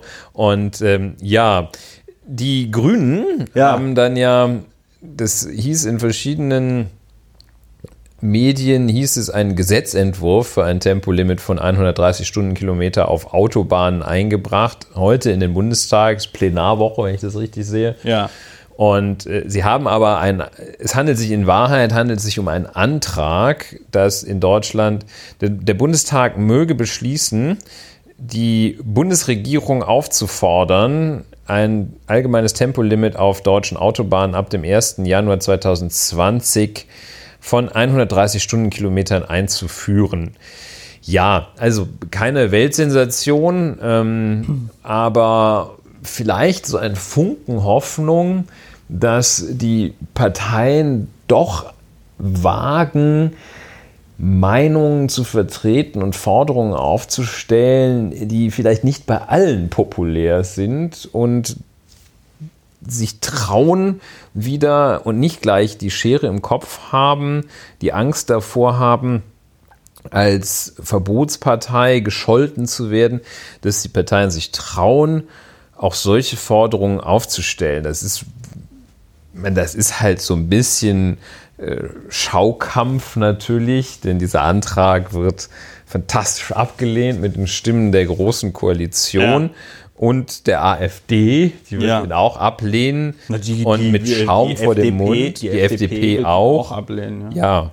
Hatte ich AfD oder FDP? Das ist ja manchmal ist nicht so. manchmal nicht so. Oh, müssen wir aufpassen, was wir sagen. Müsste ja manchmal nicht so ganz, ja, sitzen ja sehr, sitzen glaube ich nebeneinander, ne, im Ja. Bundestag. Ja. Also im Färbt Reichstagsgebäude. Ab, färbt ab. Wahrscheinlich mich färbt es ab. Also ja, jedenfalls sehr schöner Antrag. Ähm, sie beziehen sich auch, also der, der, der liest sich wirklich ganz nett. Ne? Die Zahl der, also zum Beispiel wird es begründet, die Zahl der Unfälle, der Getöteten und der Verletzten äh, ist äh, bei so einer Studie auf der Bundesautobahn A24 zwischen Berlin und Hamburg, die ist halt seit da ein Tempolimit eingeführt wurde, war die immer niedriger als vor Einführung dieses Tempolimits. Da sagen die, ja Mensch, das ist doch eigentlich ein ganz gutes Argument. Und sie verweisen darauf, dass die Bundesregierung sich in ihrem Verkehrssicherheitsprogramm aus dem Jahr 2011 zum Ziel gesetzt hat, die Zahl der Verkehrstoten bis zum Jahr 2020 um 40 Prozent zu senken. Davon ist aber Deutschland sehr, sehr weit entfernt. Ja. Und ähm, da könnte man ja daran denken, dass man ein sehr wirksame, eine sehr wirksame Maßnahme ergreift und die Leute ein langsamer fahren. einführt. Es ist mal ein Tempolimit. Ja. Sie haben, das, ist, das klingt also auch irgendwie fast, das klingt so ein bisschen äh, absurd, ähm, wenn da so Selbstverständlichkeiten verbreitet werden, dass auch internationale Studien die Wirksam Wirksamkeit eines Tempolimits für die Erhöhung der Verkehrssicherheit Ja, belegen. das ist- das ist in das ist, äh, absurd, weil das auch ist ähm, hier genau so, wie wenn du in den USA ein, äh, äh, ein Stehen mit nackten Füßen im Schnee erhöht das Erkältungsrisiko. Ab der dritten Stunde kannst Ja. du eigentlich sicher sein, dass Du, das ist genauso wie wenn du in den USA ein Verbot von Schusswaffen irgendwie einführen wollen würdest oder wenn du den Japanern sagen würdest, ihr dürft jetzt keine Wale mehr fangen Ja. oder den Isländern sagen würdest, du, darfst jetzt keine Wale mehr fangen. Das ist irgendwie irrational, das ist irgendwie total bescheuert, es ist gerade beim Te Thema Tempo super ärgerlich und super peinlich, ja, aber es ist halt so, wie es ist. äh, das, das ist jetzt Aber eine etwas, das ist jetzt eine etwas resignierende Antwort. Es ist natürlich nicht so, wie es ist. Ich bin den Grünen sehr dankbar dafür, dass sie diesen Antrag stellen. Es ist natürlich traurig, dass sich die restlichen Parteien im Deutschen Bundestag, wobei die Linkspartei wird wahrscheinlich auch für ein Tempoverbot sein, aber es ist ein bisschen traurig, dass die anderen Parteien im Deutschen Bundestag sich dann eben nicht von sowas überzeugen lassen. Ähm, und dass gerade die Parteien, die behaupten, sie wären ideologiefrei oder Ideologie sei ja das Allerschlimmste, sich dort an dieser Stelle besonders ideologisch verhalten.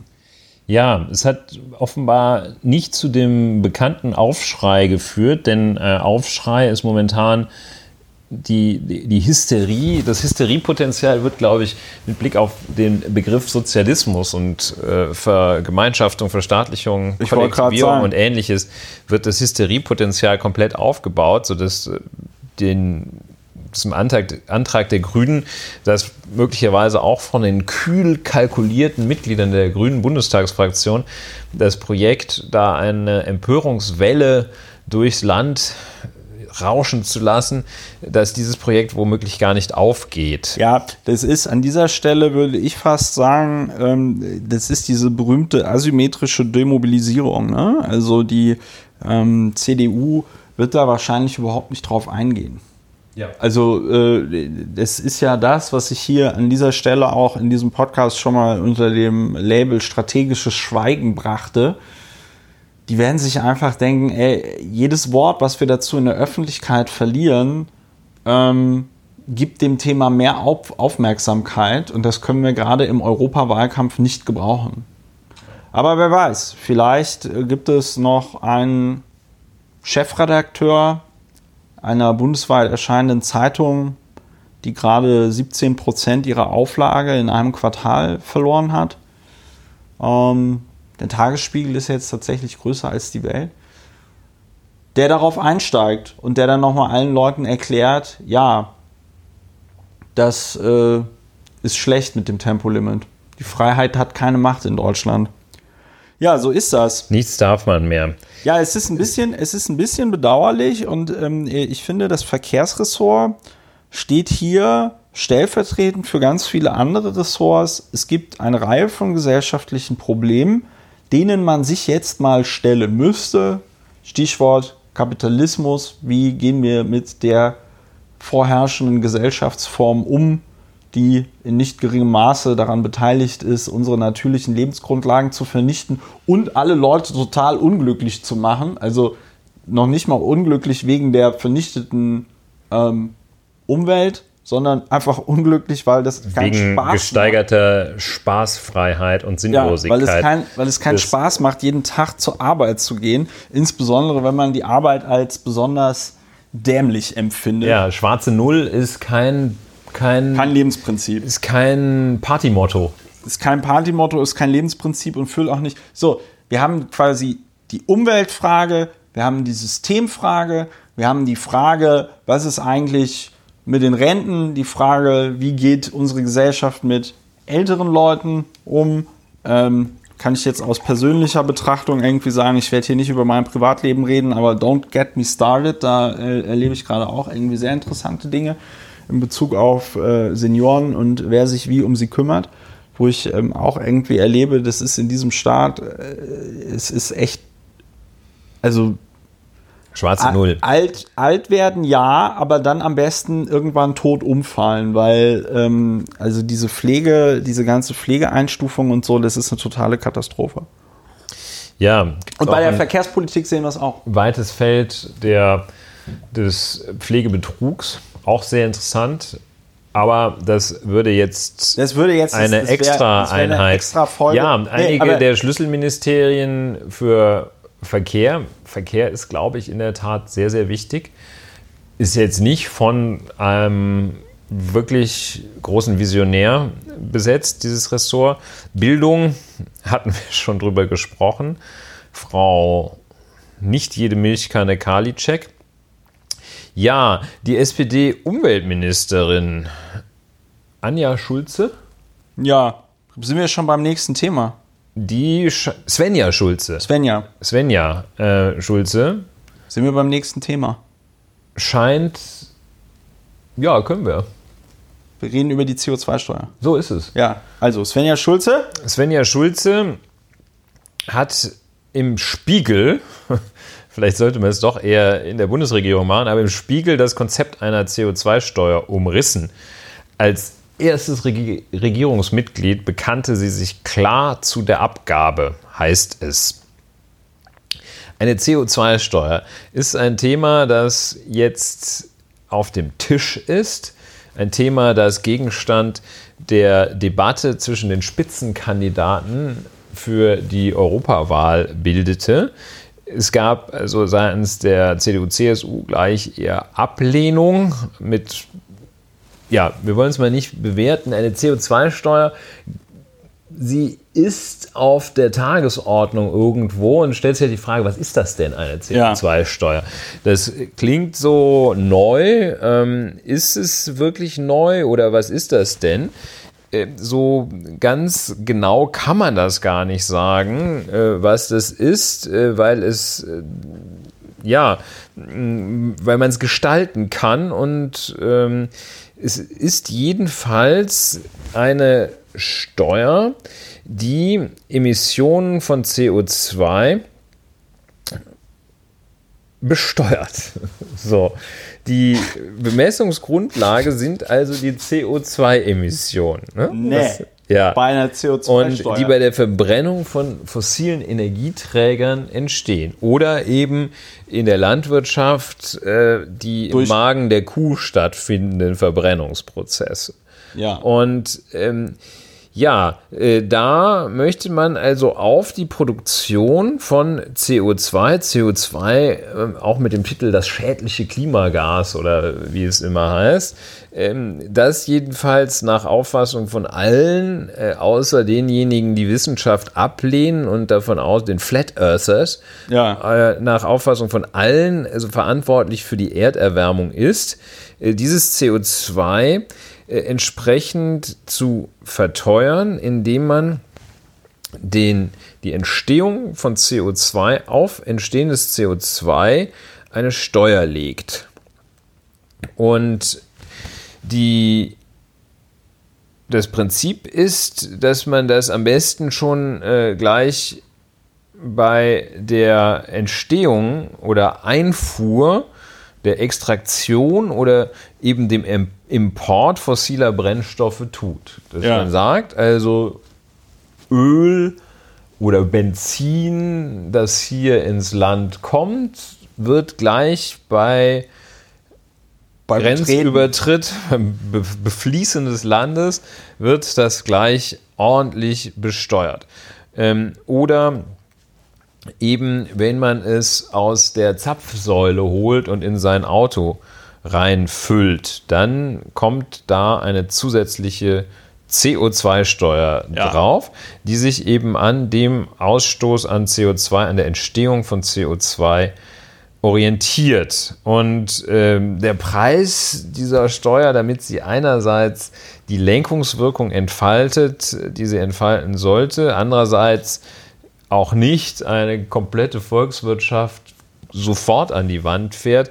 Das weiß man noch nicht. Ähm, das hat sich noch keiner Gedanken darüber gemacht. Vielleicht sollte man sie nicht auf einen Schlag gleich in Höhe von 100 Prozent erheben. Ich bin, mir, ich bin mir ziemlich sicher, dass es schon Leute gibt, die sich Gedanken darüber gemacht haben. Nur bin ich mir auch ziemlich sicher, dass zum Beispiel so Leute wie Olaf Scholz gar kein Interesse daran haben, mit Leuten, die sich darüber Gedanken gemacht haben, über diese CO2-Steuer zu sprechen. Weil ähm, das wäre ja jetzt meine Überleitung nicht, ich will, natürlich bleiben wir noch beim Thema CO2-Steuer, aber was ja auch diese Woche Thema war, eine Studie in Auftrag der äh, Vereinten Nationen, die sich also angeguckt hat, wie ist es denn mit der Biodiversität in der Welt? und die zu dem Ergebnis kamen, dass eine Million Arten im Moment akut vom Aussterben bedroht sind. Das ist natürlich jetzt total, also den Hörerinnen und Hörern hier bringt es jetzt natürlich nicht so viel, weil wir, glaube ich, weder einschätzen können, wie sich eine Million aussterbende Arten auswirken oder 10 Millionen oder 20 Millionen und wie viele Arten es überhaupt gibt. Äh, die Studie formuliert es aber sehr drastisch, indem sie einfach sagt, okay, mh, mm, die Menschheit ist halt gerade tatsächlich dabei, ihre natürlichen Lebensgrundlagen auf eine Art und Weise zu vernichten, dass auch das Weiterbestehen der menschlichen Rasse, Art ähm, akut gefährdet ist. Ja. Und ähm, ich, wir sind ja jetzt schon den ganzen Abend so ein bisschen in der Bewertung. Ähm, ich formuliere es mal nicht vorsichtig.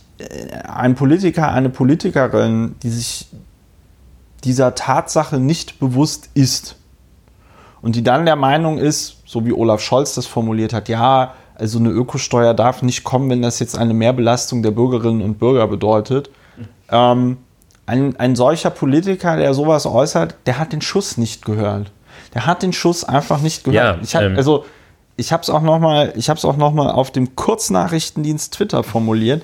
Äh, die, Menschheit verhält sich gerade irgendwie so: Man geht zum Arzt und der Arzt sagt einem, ja, also sie haben Übergewicht und haben akutes, akute Gefahr, einen Herzinfarkt zu bekommen.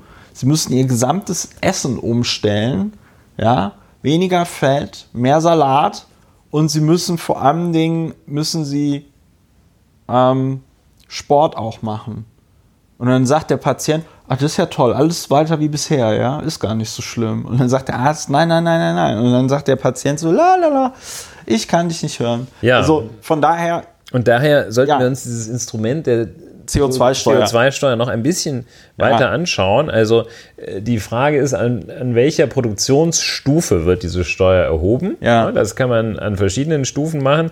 Das kann man sozusagen, wenn das Erdgas aus dem Boden gefrackt wird oder ähm, wenn der Diesel in den Tank des Privat-PKWs fließt, an dieser ganzen Kette auf allen Produktionsstufen kann man das machen. ne? Dann wird das halt teurer und das soll dann natürlich den Verbrauch von Dingen, bei deren Nutzung CO2 entsteht, sei es nun Dieselkraftstoff Ja. Oder äh, sei es Superbenzin oder sei es Rindfleisch, entsteht bzw. hervorgerufen wurde, wird teurer, wird also mehr äh, wird also weniger äh, entsprechend verbraucht. Also Steuern sollen ja Steuern lenken und das äh, soll damit gemacht werden. Die Frage, es, es gibt ja schon, du hattest auch gerade gesagt, Ökosteuer. Ähm, das war ja so ein ganzes Maßnahmenbündel äh, in Zeiten der äh, sozialdemokratisch von Rot-Grün. Ähm, und äh, da wurden also so verschiedene ähm, ja, verschiedene äh, unter diesem Oberbegriff äh, Steuer auf Benzin, Gas und Heizöl erhöht, eine Stromsteuer, eine neue eingeführt. Und ähm, was man der Ökosteuer im Wesentlichen vorwirft, ist, dass die Einnahmen verwendet wurden, um die Rentenversicherungsbeiträge zu senken. Wo man sagt, hm, ähm, das ist. Ja, und das ähm, vor allem Dingen sehr energieintensive, so wie ich das damals verstanden habe, dass sehr energieintensive Industrien davon ausgenommen worden. sind. Ja. Dann aber zum und oder zum Beispiel, also äh, das ist ja das, worüber sich die Deutsche Bahn immer so freut, dass es keine Ökosteuer auf Kerosin gibt, weil damals halt die Fluggesellschaften gesagt haben, oh nee, Ökosteuer ist scheiße. kostet Arbeitsplätze. Ähm, und dass aber die Deutsche Bahn auf ihren Strom Ökosteuer zahlen muss. Ja. So. Und ähm, also die Ökosteuer ist so ein bisschen in die Richtung, aber eben auch nicht wirklich weitergedacht worden. Äh, ansonsten gibt es als weiteres Instrument diesen berühmten Emissionshandel innerhalb der EU. Ja, das, Das- funktio- ja. Das funktioniert bislang kaum, weil der Preis, also man muss für den Ausstoß von CO2 muss man ein Ja. Zertifikat kaufen und diese Zertifikate kann man handeln. Wenn man mehr ausstoßen Ja. will, holt man sich halt von einem anderen Zertifikat. Äh, Der Preis für diese Zertifikate war so gering, dass man gesagt hat, ja prima, können wir jetzt Ja. richtig hier Gas man- geben. Genau, sozusagen. gehen wir richtig in die Äh, Form. Die Zertifikate sind schön billig. CO2-Zertifikate sind viel zu günstig. Außerdem äh, natürlich auch betrugsanfällig oder straftatanfällig. Da hat sich der ein oder andere mit den Zertifikaten relativ, relativ äh, ein sorgenfreies Geld, Gold und ein sorgenfreies Leben besorgt. Ähm, diese ähm, CO2-Steuer, da gibt es verschiedene Rechnungen. Äh, da ist ein Preis von 20 Euro pro Tonne, hat irgendein sogenannter Wirtschaftsweiser errechnet, Ja. äh, angebracht würde. Äh, Dazu muss man vielleicht nochmal sagen, der durchschnittliche, also das ist aber dann irgendwie tatsächlich der gesamte CO2-Verbrauch, äh, nee, die gesamte CO2-Erzeugung durch alle Deutschen, ist also so ein bisschen eine Milchmädchenrechnung. Aber wenn man das CO2-Emissionen pro Kopf äh, äh, in Deutschland sind 11,5 Tonnen. Wir würden hier also von 200 Euro reden. Ja, das ist so insgesamt. Ähm, deckt sich das mit der Rechnung, die der Wirtschaftsweise, Wirtschaftsweisen-Chef Schmidt, also offenbar der Vorsitzende des Das ist dann der Nachfolger von diesem Sinn, ne? Wahrscheinlich. Ja, egal. Der hätte also gesagt, hier Tonne CO2 würde er 20 Euro für veranschlagen. Ähm, die Rechnung lautet dann angeblich weiter, das kann ich habe ich nicht nachgeprüft, kann ich auch nicht, muss, müssen wir vielleicht mal die Lungenärzte fragen, ähm, dass eine Fahrt von Berlin nach München für Autofahrer mit Normalbenzin rund 1,70 Euro und für Dieselfahrer rund 1,60 Euro teurer würde. Die Heizkosten für eine 100 Quadratmeter Wohnung würden, je nachdem ob Heizöl oder Gas, äh, zwischen 82 und 64 Euro steigen pro Jahr. Ja. So, also das sind jedenfalls äh, keine Sachen, die evidentermaßen die weite Teile der Bevölkerung in den Ruin treiben würden. Ja, und äh, ich finde die. Also das ist natürlich komplexer als äh, das, aber ähm, ja, ich will nur, nur sagen, ich will nur sagen, dieses, dieser, dieser Euro, dieser Euro-Quatsch, ach, dieser Euro-Quatsch, Entschuldigung, dieser, die, also wenn eine Ökosteuer, ach, Öko, Entschuldigung, jetzt bin ich gerade vollkommen raus. Wenn das so billig ist, dann wird es nicht zu einer Steuerung oder Änderung führen. Wenn eine Autofahrt von Berlin nach München 1,70 Euro teurer wird, pro Kilometer? Nee, pro, pro Fahrt diese Rechnung hier, ich weiß nicht, wie belastbar die ist, die ist pro Fahrt, ja. Ja, dann ist es halt, dann, also Entschuldigung, dann brauchst du die tatsächlich nicht einführen.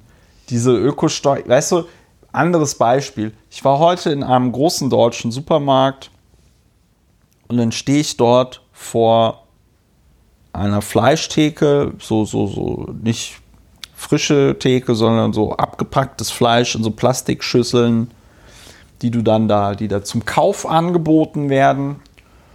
Und du bezahlst in diesem großen deutschen Supermarkt für ein Kilo Hack halb und halb, also Verstehe. Schwein und äh, Rind. Wobei die Mischung wahrscheinlich so ist, weiß ich nicht, 800 Gramm äh, Schwein und 200 Gramm Rind oder so, ja. Bezahlst du 4,78 Euro. Tja. Tja. Tja, 4,78 Euro ist natürlich viel, viel, viel, viel, viel zu günstig für sowas. Ja, also mal zum Vergleich, ein Kilo Mehlwürmer, wenn man die in der 20 Kilo Packung kauft, kosten 9,99 Euro. So, ähm, ja, aber ja, hat der Wirtschaftsweise noch irgendwas dazu gesagt? Müsste da natürlich eine CO2-Steuer an welcher Stelle auch immer erhoben werden, die dazu führt, dass Fleisch teuer ist und äh, teurer wird. Und da kommen dann natürlich, also der, der Mechanismus der Reaktion auf die CO2-Steuerüberlegungen ist selbstverständlich der klassische Mechanismus, ähm, es wird angeführt, dass die armen Menschen darunter leiden. Es wird angeführt, der arme Pendler, ja. der mit einem alten Spritfresser lange Strecken zum Job fahren muss und in einer unsanierten Wohnung lebt, der würde natürlich mehr CO2-Steuer zahlen als derjenige, der sich seinen 100.000 Euro Tesla vor die top gedämmte, sanierte, praktisch ja. kein, keine Heizkosten verursachen, keine fossilen Brennstoffe benötigenden Superwohnung stellt. So, das ist natürlich Unsinn, weil äh, ein Extrembeispiel zu bemühen bringt keinerlei Erkenntnisgewinn für das Prinzip insgesamt. Ja, und ich muss dazu noch sagen, die Art und Weise, äh, ich muss gucken, ob ich das noch finde, ich glaube, ich habe es in diesem Podcast aber schon mal gesagt, die äh, Deutschland ist ja seit quasi Beginn der Industrialisierung einer der Top 10 CO2-Emittierer auf der Welt. Ja, ich glaube, Größenordnung 70, äh, 70 Gigatonnen, nee, nicht Gigatonnen, ist also es war in irgendeinem Fantastilliardenbereich auf jeden Ja. Fall. Also wir, A zillion, probably a zillion. Es ist ja auch Quatsch, wenn ich hier eine Zahl nenne, als ob wir jetzt genau So wüssten. schwer wie das Saarland. Ja, fünf, fünf Saarland und ähm, es ist auch egal. Auf jeden Fall, Deutschland hat sehr viel CO2 emittiert. Der Punkt mit den drastischen Einschnitten ist ja der, das kennt jeder vielleicht aus dem privaten Leben, je länger man etwas vor sich hinschiebt und je länger man sich nicht um etwas kümmert, desto drastischer wird es. Die Wenn ich- Aktivierungsenergie. ja, wenn ich, mein, wenn ich meinen Müll nicht runterbringe, dann fängt er an zu müffeln. Und wenn ich meinen Müll nicht runterbringe und dann sich dort irgendwie Kakerlaken in der Wohnung einnisten, dann muss ich vielleicht irgendwann den Kammerjäger rufen und dann habe ich, dann ist der Müll gar nicht mehr das eigentliche Problem, sondern habe ich aufgrund meines Nichthandelns Zweit- und Drittprobleme, ja, ähm, äh, die Kakerlaken fressen dann sich durch die Stromleitung, dann muss ich auch noch einen Elektriker anstellen, dann muss der die ganze Letztlich, Leitung letztlich musst du halt in ein anderes Land ziehen, Genau, wenn das so weitergeht. Am Ende, genau, am Ende des Tages ist man ein gesuchter äh, äh, Krimineller ja, weil du zwischendurch noch eine Bank weil ausrauben man zwischendurch eine musstest. Bank ausrauben musste, um Die überhaupt Bundesbank. Die, die Bundesbank ausrauben musste, um überhaupt die Rechnung für den Elektriker zu bezahlen. Ja. ähm, also äh, das ist jetzt natürlich ein etwas drastisches Beispiel. Anderes Beispiel ist, wenn du dein ganzes Leben lang jeden Tag eine Torte frisst und dann mit Anfang 30 an Diabetes erkrankst und dann möglicherweise sogar noch ähm, äh, eine Spenderniere brauchst und äh, was auch immer, was mit der Diabetes nichts zu tun hat. Aber dann hast du. ist ja auch ein Medizin-Podcast. das hier. ist auch, das ist auch Deutschlands erfolgreichster Medizin-Podcast. Will sagen, dann sind das auch drastische Maßnahmen. Wenn du deinen Körper total ruinierst und ein Spenderorgan brauchst, dann ist das mit Sicherheit eine drastischere Maßnahme, als wenn ich mich von Anfang an gesund ernährt hätte. Wenn ich meine Zähne nicht putze und mir mein Gebiss wegfault, ich denke, ich denke ich muss die Idee ist verstanden. Ich, ja, ich muss es, aber nein, mir mir ist es nur so, mir ist es nur so wichtig, weil ich diese Debatten ja auch aus dem politischen Bereich kenne. Ich habe das ja alles mal im Parlament erlebt. Wir haben ja uns als Piratenfraktion im Berliner Abgeordnetenhaus für einen sogenannten fahrscheinlosen ÖPNV in Berlin eingesetzt, weil wir ja schon 2011 gesehen haben, dass der Verkehr in Berlin so nicht weitergehen kann. Und dann wurde immer argumentiert, oh, das ist ja alles zu teuer und das ist ja alles dies und das ist ja alles das. Der wird mit so einem Extrembeispiel. Genau, der wird mit so Extrembeispielen operiert. Der Punkt ist, je länger wir warten, je länger wir nichts tun, je länger wir der Meinung sind, es ist mit einer Ökosteuer oder einem, einem, einem Preis von 20 Euro pro Kilo CO2, äh, pro Tonne CO2, wäre es getan. Je extremer werden die Folgen. Das ist einfach mein Punkt. Und das geht mir halt auf den Sack. Das geht mir richtig auf den Sack, dass das dann halt auch von der Politik so dermaßen ignoriert So, apropos wird. auf den Sack gehen. Ja. Ich äh, gebe dir nochmal ein, ein Argument, das ist das, äh, das ist das Schärfste eigentlich. Ähm, dass nämlich viele Kritiker der CO2-Steuer, Ja. einer Einführung gegenüber einer Einführung der CO2-Steuer in Deutschland, verweisen auf das Beispiel Frankreich. Als dort Herr Macron im vergangenen Jahr, das hat ja alles angefangen mit der Einführung einer Ja. Klimasteuer, durch die dann der Liter Super äh, Ja. 20 oder wenige Cent, wenige Ja. unter 10 jedenfalls, teurer werden sollte, äh, er dann die Gelbwesten geschaffen hat. Und ähm, das Argument ist jetzt, dass äh, Leute sagen, ja, das machen mit der CO2-Steuer, dann kriegen wir in Deutschland Gelbwesten. Ja. Das finde ich, also, ähm, das, Äh, ja. die Angst, dass das in Deutschland passieren könnte, sei so groß, dass man sagt, nee, das lassen wir mal lieber.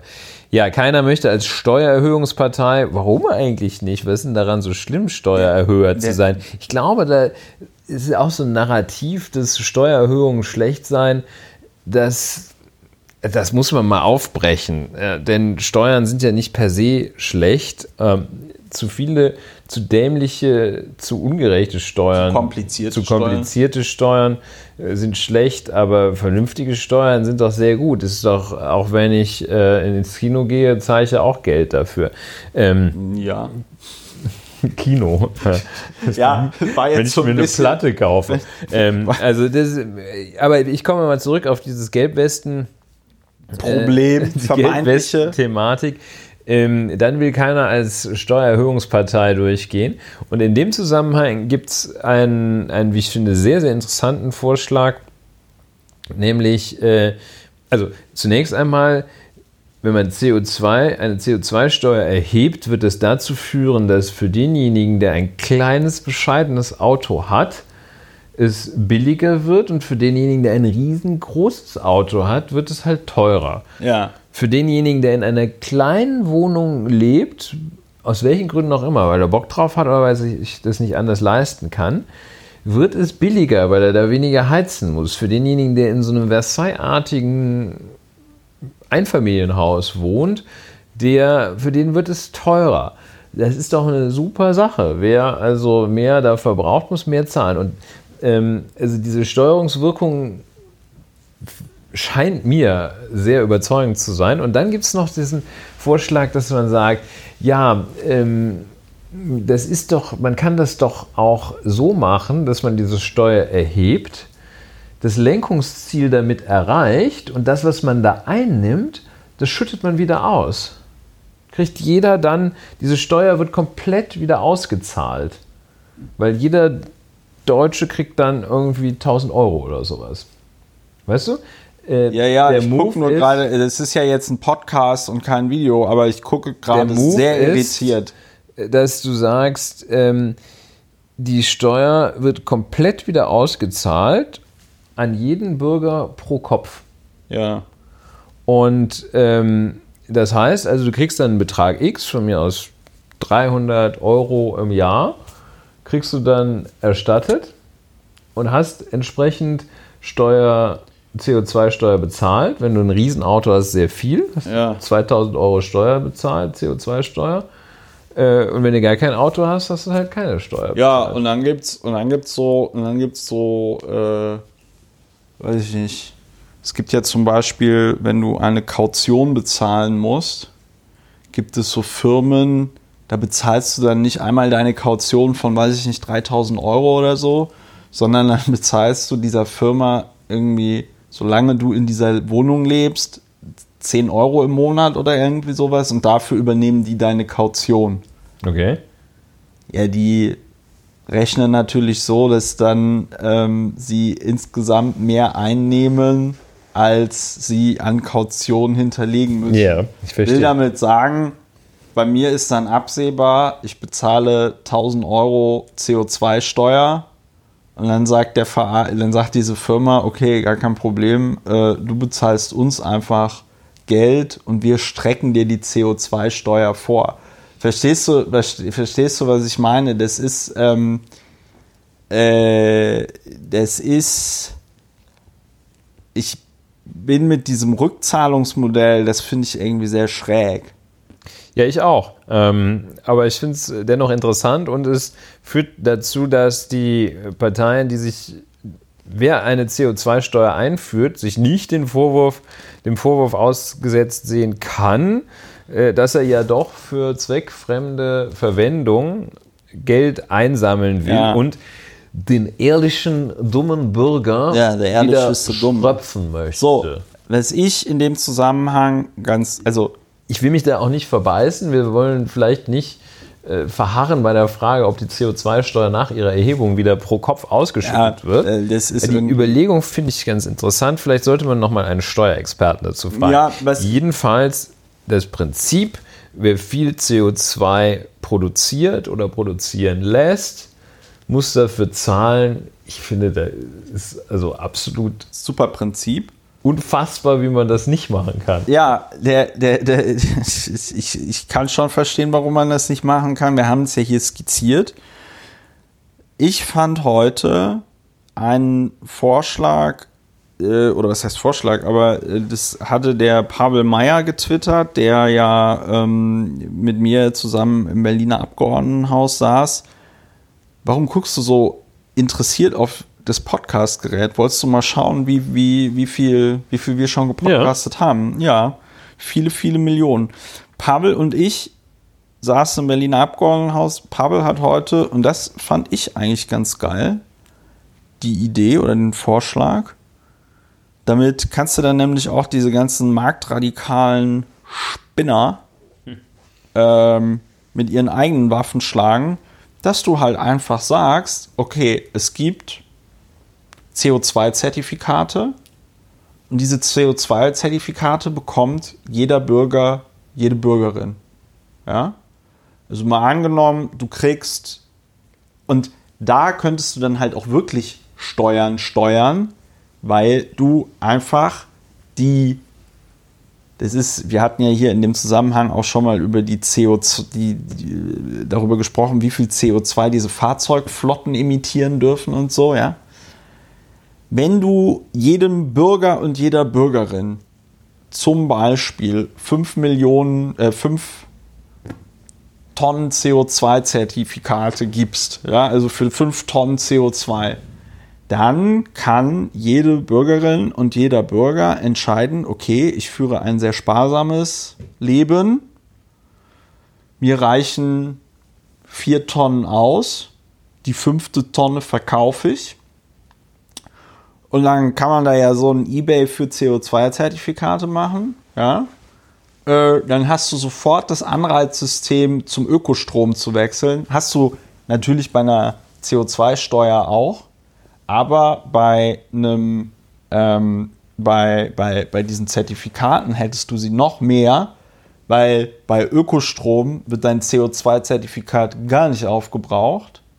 Bei Kohlestrom oder Atomstrom wird es sofort angeknabbert.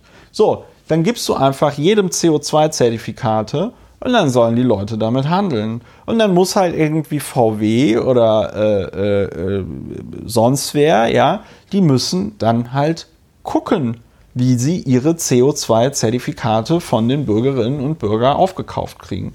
Da kann man sich dann vielleicht sogar noch ganz tolle äh, äh neue Rechtsformen irgendwie äh, äh, ausdenken oder auch alte, ja, dass man sagt, wir gründen eine Genossenschaft und die handelt dann mit unseren CO2-Zertifikaten, um da den besten Preis rauszukriegen oder so. Jedenfalls muss es im Ergebnis einen Vorteil haben, wenn man selber weniger CO2 verursacht. Ja. Außer dem intellektuellen Vorteil, den es hat, ja. fühlt sich besser. Ja. Aber ähm, es muss einen finanziellen Vorteil haben, wenn man weniger CO2 produziert ja. oder Produktion veranlasst und es muss einen finanziellen Nachteil haben, wenn man mehr produziert.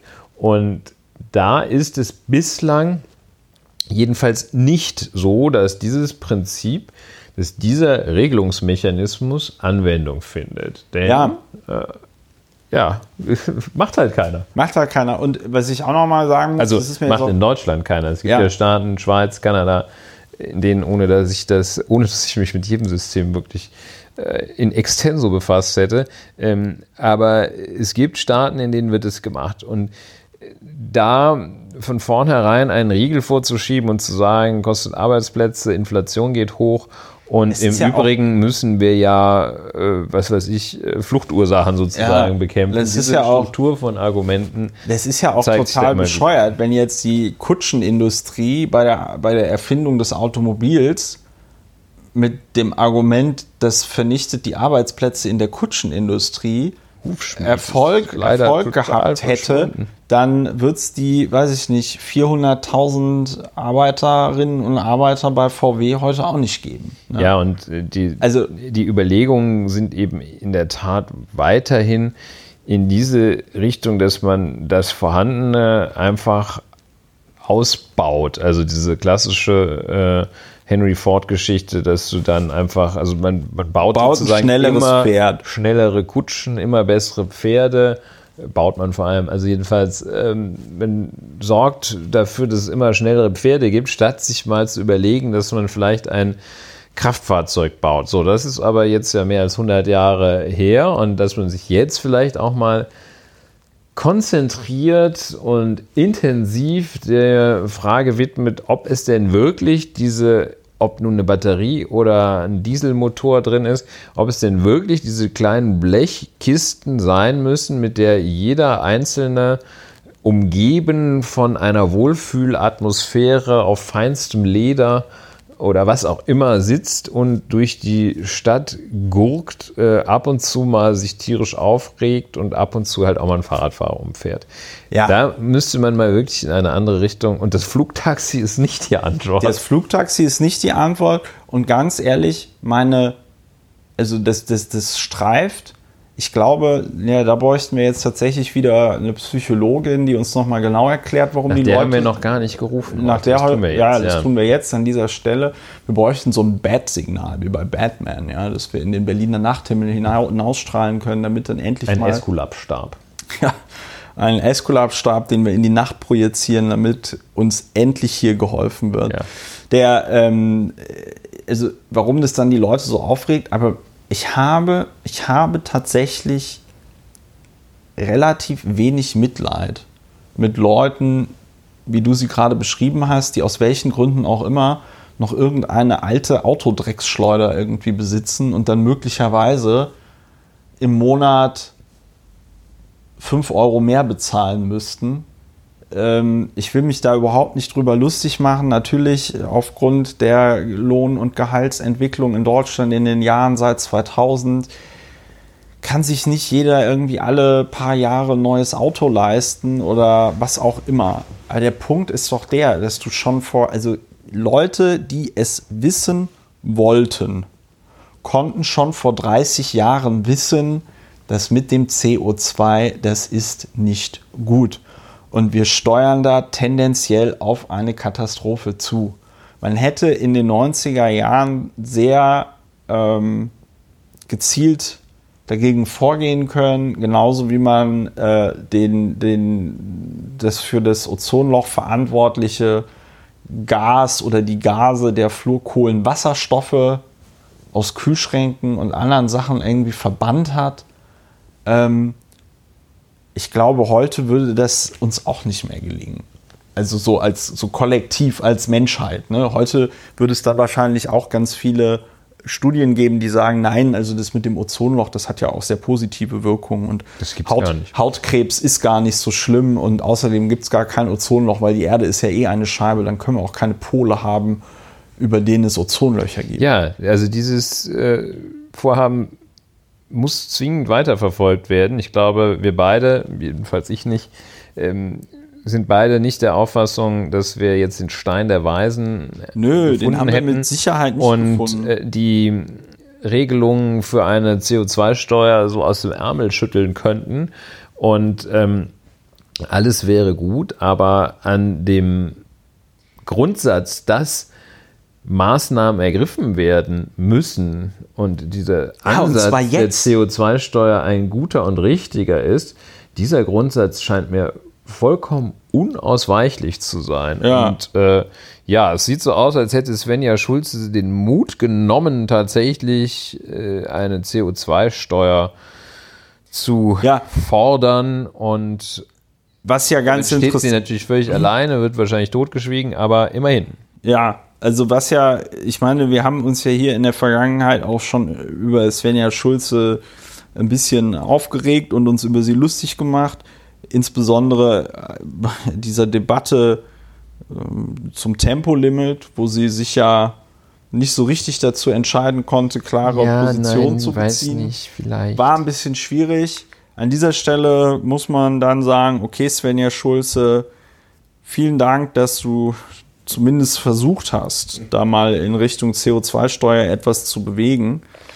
Ich weiß halt, was ich mich immer frage am Ende des Tages, wenn man das so weiterdenkt, was die Menschen, die eine CO2-Steuer ablehnen, wie die sich eigentlich vorstellen, wie das dann in Zukunft hier alles läuft. Das scheint mir ja so ein bisschen magisches Denken zu sein. Also so dieses, ja, die Durchschnittstemperatur, die wird immer höher. Ähm, äh, wir haben immer mehr Dürren, äh, die Moskitos kommen hier hoch, wir kriegen alle Malaria und so. Und dann, und dann sagt man in seinem Malaria, Anti-Malaria-Schutzbunker, der atomar betrieben werden muss, weil Erdöl gibt es ja nicht mehr, aber Wasser eigentlich auch nicht mehr, ist ein bisschen schwierig, Strahlung suppt also auch raus.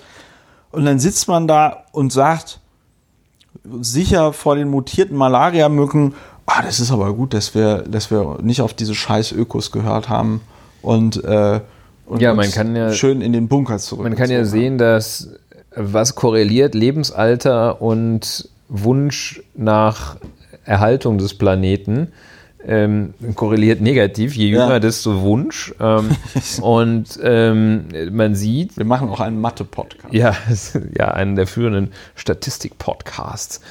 Äh, jedenfalls der Wunsch äh, korreliert negativ mit dem Lebensalter. Und der Gedanke dahinter kann doch eigentlich nur sein, wenn man äh, so 60, 70, 80 ist, dass man sich sagt, ja, für mich wird es noch reichen. Ja. Und Ja, ich äh, glaube ja, auch. wenn ich dann Ich cremiert das ja bin, ist alles mir das nicht ja mehr- egal, ich ob der das ja Ozean alles über mich drüber fließt oder nicht. Das ist mir egal. Ja, und wenn man 16 ist oder 12, ähm, dann sieht man das anders. Und ich kann auch gar nicht sehen, dass es, dass es schlimm wäre, Ja. wenn da eine Beschränkung stattfindet. Wobei ich nicht meine, äh, aus dieser Position, okay, dann zahle ich halt ein bisschen mehr, Ja. ähm, ich, weil ich nicht meine, dann fällt halt dieser Extremfall hinten rüber, der sich, der nicht mehr heizen kann dann. Im Winter musste sich Sarrazin-mäßig einen dicken Pullover anziehen, sozusagen. Ja. Ähm, das meine ich damit ja gar nicht, aber es ist doch auch, äh, es, es reicht doch jetzt auch. Äh, man braucht Ja. doch auch nicht mehr, äh, Ja. das macht doch gar keinen Spaß mehr. Auch dieses, um jetzt so ein bisschen diesen etwas allgemeinen, vielleicht etwas stammtischartigen Bogen da äh, zu spannen, um aber alles nochmal ein bisschen drauf zu hauen. Dieses Hackfleisch für 4,20 Euro, das 778. 778? Nee, 478. 478, ja, um Fakten, Fakten, Fakten. Ja. Aber Für 478, das macht doch gar keinen Spaß.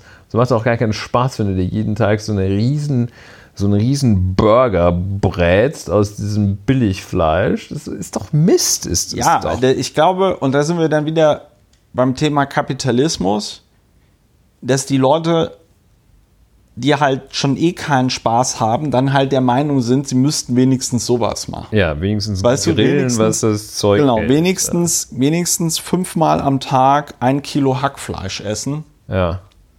Man Drunter gönnt sich ja sonst nichts. Ne? Und, Und- dann schön immer mit dem, mit dem SUV zum Supermarkt fahren. Und der Punkt, den ich auch dabei bemerke, ist, wenn ich jetzt meine eigene Lebensführung angucke, weil ich bin im Moment ja auch kein perfektes Vorbild. Also ich beziehe Ökostrom. Ich rufe auch alle unsere Hörerinnen und Hörer auf, wenn ihr noch keinen 100% Ökostromtarif haben solltet, legt ihn euch verfickt nochmal zu. Ich glaube, ich spreche auch für dich, Ulrich, wenn ich sage, wir möchten nicht von Leuten gehört werden, die keinen Ökostrom beziehen. Ja, Ja? bei verfickt würde ich jetzt nicht zustimmen. Ja, das ist ähm, also dafür, dass wir Deutschlands ähm, erfolgreichster Sex-Podcast sind, gibst du dich heute ein bisschen prüde. So, aber der, ähm, äh, nee, also ich, ich glaube, was extrem wichtig ist, egal was passiert bei dieser Regulierung, dass es eben eine gerechte, nachvollziehbare Regulierung ist. Deswegen fand ich die Idee mit den Zertifikaten so interessant, weil es gibt nichts, finde ich, charmanteres als jeder kriegt irgendwie fünf Tonnen oder so. Ja, dann muss irgendwie äh, äh, Frau Klatten kriegt fünf Tonnen und äh, der, weiß ich nicht, äh, Cindy aus Marzahn kriegt aber auch fünf Tonnen und dann sind sie halt eben gleich an dieser Stelle, was ihren CO2-Konsum angeht. Und dann muss, weiß ich nicht, muss die Frau Klatten eben CO2-Zertifikate kaufen. Und wenn ich halt weiß, ach, äh, äh, äh, nee, nee, genau, Frau Klatten. Und wenn ich dann halt weiß, ach so, das ist die Frau Klatten, die hier ein CO2-Zertifikat Oder kaufen die möchte. Susi, wie wir sie nennen. Ja. Susi, wie ähm, wir sie also sie weiß es zwar nicht, dass wir sie so nennen, aber ähm, Okay, Susi. ja, Susi. Was machst So. du denn so im Jahr an Knete? Also ich würde dann sagen, ja, Susanne, du kannst sehr gerne von mir ein CO2-Zertifikat kaufen, aber das wird dann halt ein bisschen teurer. So, und ich eine meine, Milliarde. das müsste ja zumindest die äh, äh, FDP, aber auch die CDU und sogar die sogenannte AfD total begeistern, weil die sprechen sich ja immer so aus für Marktwirtschaft und dass das so wichtig ist. Weil ich habe nämlich, was ich nämlich selber bemerke, weil ich sage, ich twitter ja mittlerweile auch viel über den Ökokram, ich twittere aber auch gerne darüber, wenn ich irgendwie ein Steak esse oder im Airfryer irgendwelche Buletten mache oder grille oder sonst irgendwas, ja. Ähm, worauf ich nämlich keinen Bock habe, ist, Zertifikat kaufen. nee, wo ich, ja, müsste ich dann machen, wäre auch richtig. Worauf ich tatsächlich im Moment keinen Bock habe, ist, mein eigenes Verhalten so anzupassen, während der Rest der Menschheit äh, fröhlich in Saus und Braus Der Ehrliche wäre dann ja der Dumme. Nee, genau, der, der, der, da ist es tatsächlich so, der Ehrliche ist der Dumme. Ich glaube, man kriegt das nur kollektiv hin, wenn sich alle quasi Gedanken darüber machen, wir, sind, wir sitzen hier im selben Boot und gegenüber dieser CO2-Zertifikate, Steuerregelung oder so, sind wir auch alle gleich. Ja, und, das- da, mh. und da ist, und da finde ich das mit den, jeder hat, jeder hat äh, äh, fünf Tonnen oder so, oder meinetwegen auch zehn, finde ich deswegen so charmant, weil sind wir jetzt hier bei Frau äh, Klatten wieder, ob die, wenn die, wenn die mit ihrem Learjet fliegt und dann für die, äh, weiß ich nicht, äh, 1000 Liter Kerosin, die da verbrannt werden oder wie viel das ist, wenn die dann da irgendwie, selbst wenn die da eine Million Euro für bezahlen müsste, dann ging das halt ab von den drei Millionen Euro, die sie halt am Tag verdient. Das wäre noch immer kein tiefer Einschnitt. Ja, der, das ist das eine. Und der andere Aspekt ist ja, sie nutzt ja die Ressourcen. Sie kann ja nur deshalb, also was heißt sie? BMW, um mal äh, den Genossen Kühnert aufzugreifen.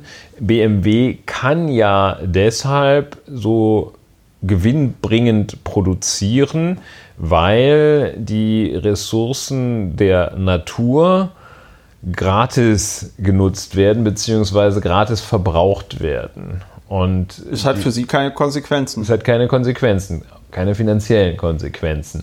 Sie geht natürlich genauso unter, glaubt aber an ihren äh, bombensicheren Supershelter.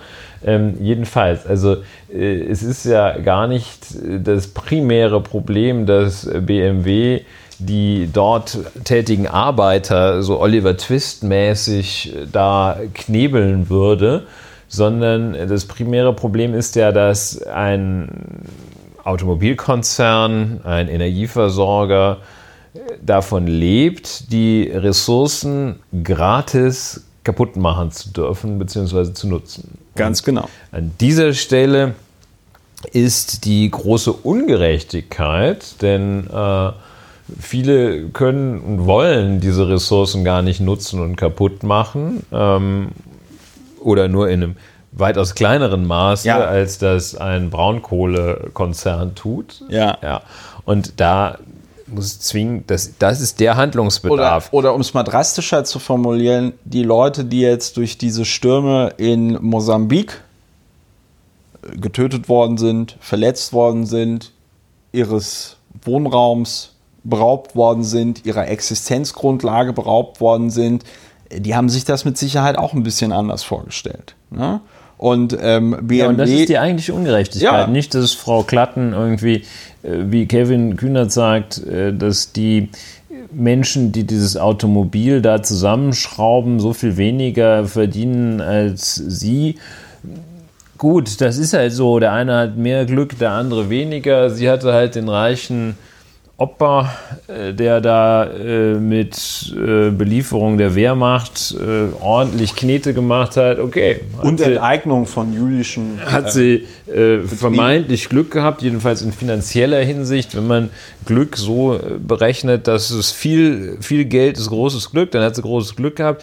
Okay, ähm, ist vielleicht auch etwas, äh, gibt ein paar hunderttausend Leuten ganz vernünftige Arbeitsplätze, ist vielleicht gar nicht das zentrale Problem da. Das zentrale Problem ist, dass mit äh, diesen Konzernen der Planet auf, also was heißt Konzernen, äh, dass mit solchen Industriezweigen der Planet aufgebraucht wird und das dürfen die bislang für Umme machen. Ja, und vor allen Dingen das Wichtige ist, das müssen wir uns vergegenwärtigen, der Planet zu unseren Lebzeiten noch aufgebraucht zu werden droht.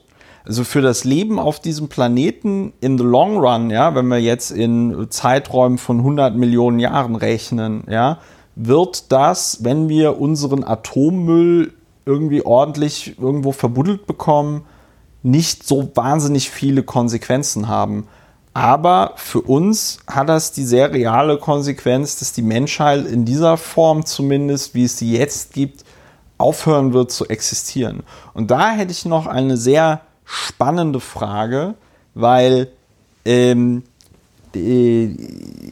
Aktienrecht, ne? Und ähm, die Ulala. meisten, ja, nee, Moment, die meisten, das ist ja immer ganz interessant. Also wenn du dir zum Beispiel so ähm, äh, Unternehmen wie Google anguckst oder so, ja, da gibt es dann immer so aktivistische, aktivistische Aktionäre, die zur Hauptversammlung dann so Anträge stellen wie, ja, Google soll doch mal bitte mehr Steuern in Europa und auf der Welt bezahlen und so. Und dann ist die Antwort immer, ja, sorry, aber da ist dem Vorstand, äh, äh, sind da die Hände gebunden. Ich weiß nicht, Aktienunternehmen haben, glaube ich, auch so eine Art Satzung oder so, da steht dann auch der, der, der Zweck des Es gibt auch Unternehmens gesetzliche Regelungen. und gesetzliche Regeln. Du hast diese Vermögensvertreuungs, diese Vermögensbetreuungspflicht. Du musst den, also du musst quasi als Vorstand dieses Unternehmens musst du dafür sorgen, dass es gedeiht, dass es sprießt und dass du mehr Geld Ja. verdienst. Ist Jetzt- ja nicht dein Geld. Und jetzt kommt die interessante Frage. Könnte man eigentlich so argumentieren, dass also dann zum Beispiel so ein Unternehmen wie BMW, ähm, dass es quasi in der Pflicht des Vorstandes ist, alles Erdenkliche zu tun, dass dieser Laden endlich umweltfreundlich wird, weil wenn er es nicht tut, dieser Planet kaputt ist. Und wenn dieser Planet kaputt ist, ähm, kann dieses Unternehmen kein Geld mehr verdienen und äh, äh, gibt auch keine Aktionäre mehr und kommt dann seiner Vermögensbetreuungspflicht auch nicht mehr richtig nach. Oder ist das zu esoterisch Das ist eine sehr anspruchsvolle Argumentation. Ja, Ja. also nach geltendem Recht, äh, nach geltendem Recht, das Ja. heißt ja nicht, dass es so bleiben muss. Ja. Äh, de lege wie wir von, äh, ja, äh, und ähm, ist es äh, so, dass die äh, Ressourcenschonung ja geregelt ist, aber natürlich auf einem sehr niedrigen Niveau. Das heißt also, der Autovertragshändler darf beim Ölwechsel darf er das nicht in Gully schütten.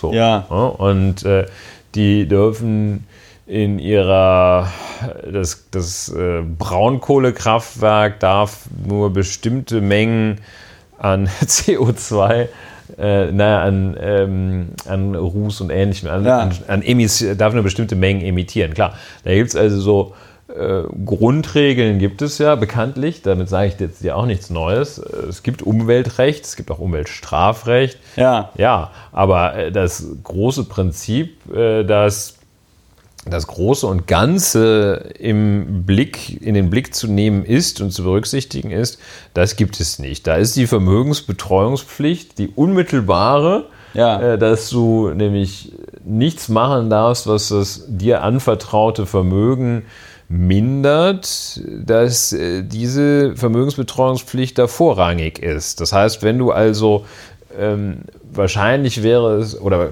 ist ein Szenario denkbar, dass wenn du dich jetzt besonders über umweltfreundlich äh, verhältst, mehr als du musst, also überobligationsmäßig umweltfreundlich bist, Dass du dann deine Vermögensbetreuung dass du wahrscheinlich dann die Un eine Untreue begehst, wenn du äh, sagst, äh, Ja. hier, ihr könnt Dann nicht mal. aber ähm, da müsste man, das wäre dann aber auch schon mal ein konkreter Vorschlag, dass man an dieser Stelle mal das ähm, Aktienrecht dann auch ändern müsste. ja, es ist ja nicht das Aktienrecht, das da maßgeblich ist. äh, Sondern die Satzung dann. nein, Oder das ist, nicht Satzung, ähm, aber die.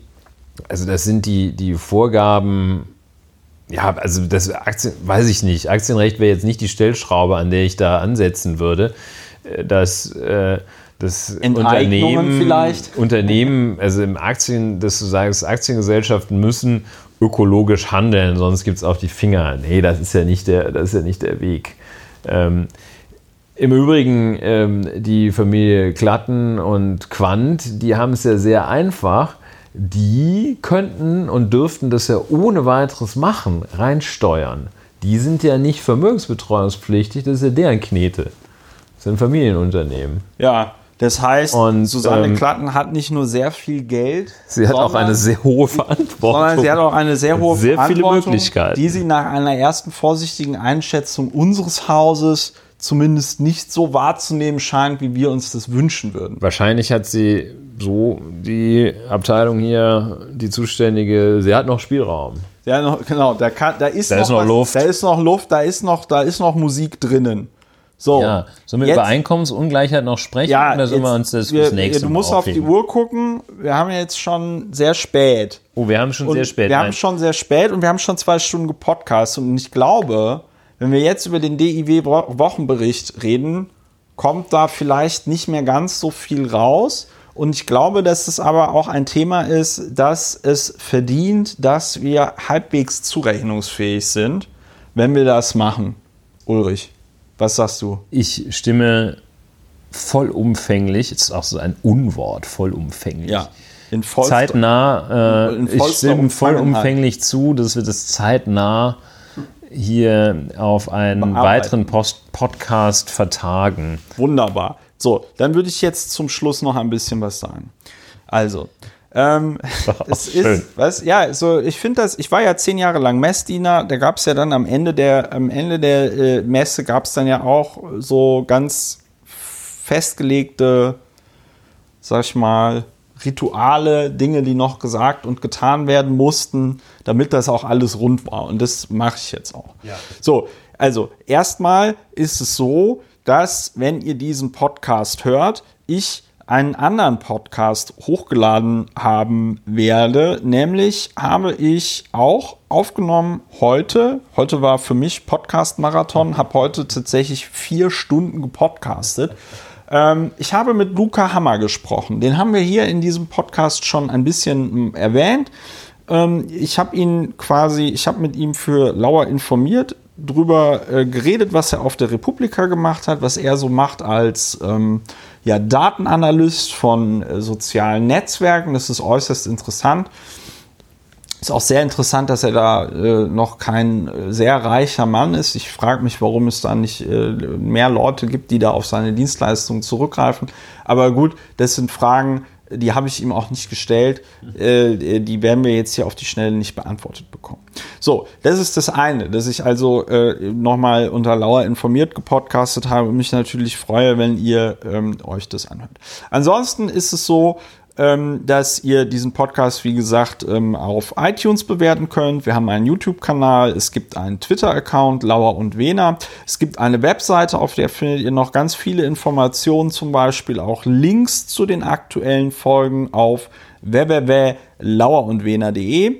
Und ansonsten wisst ihr, dass ich, aber auch der Ulrich immer sehr, sehr glücklich sind, wenn ihr uns unterstützt, zum Beispiel finanziell. Und wenn ihr das nicht hinbekommt, aus welchen Gründen auch immer, empfehlt uns wenigstens weiter. Ja? Eurer Mutter, am Sonntag ist ja Muttertag, eurem Vater könnt ihr es auch empfehlen, euren Kindern, euren Geschwistern, aber auch wildfremden Leuten auf der Straße. Seid dabei aber freundlich, damit ihr nicht, weiß ich nicht, niemand die Polizei ruft oder so. Langer Rede, kurzer Sinn. Ich freue mich sehr, dass ihr wieder eingeschaltet habt zu Lauer und Wena, dass ihr euch diese Folge angehört habt bis ganz zum Schluss. Äh, schreibt mir doch mal eine E-Mail. Kontakt.lauerundwener.de würde mich tatsächlich interessieren, wie viele Leute sich diese Folgen tatsächlich bis ganz, ganz, ganz zum Schluss anhören. Ansonsten Nicht so, dass wir überrascht wären, wenn es viele sind. Nein, wir sind dann gar nicht überrascht. Also, ich finde, das wir sind, darf ähm, nicht wir sind dieser Eindruck entstehen. Dieser Eindruck entsteht nicht. Ne? Und ähm, ansonsten habt eine schöne Woche. Jetzt fällt mir noch ein, nächste Woche bin ich eine ganze Woche in Freiburg. Und das heißt, wir müssten entweder nächsten Samstag oder nächsten Sonntag podcasten. Kannst du da? Nein, ich bin eine Woche in Urlaub. Südfrankreich. Frankreich. So, bedeutet, die Nein, nächst- nicht die ganze Woche, aber Die, ja, aber das bedeutet, es könnte jetzt sein, wenn ich diese Folge eine Freitag oder Samstag hochlade, dass es sein könnte, dass die nächste Folge Lauer und Wiener ein bisschen auf sich warten ähm, lassen wird. Das ist aber nicht schlimm. Ihr könnt die alten Folgen anhören. 14 an der Zahl. Ihr könnt auch, wenn ihr da nicht genug habt, euch noch die alten Lauer informiert Folgen anhören, wo Ulrich und ich auch gepodcastet haben und im Grunde genommen dieses Format, was ihr jetzt hört, Deutschlands erfolgreichsten Sex-Podcast, ähm, begründet haben. Ja, vielen lieben Dank für eure Aufmerksamkeit. Ich wünsche euch noch einen schönen Tag, einen schönen Abend, eine schöne Woche. Macht es gut. tschüss und auf Wiederhören. Ja, tschüss.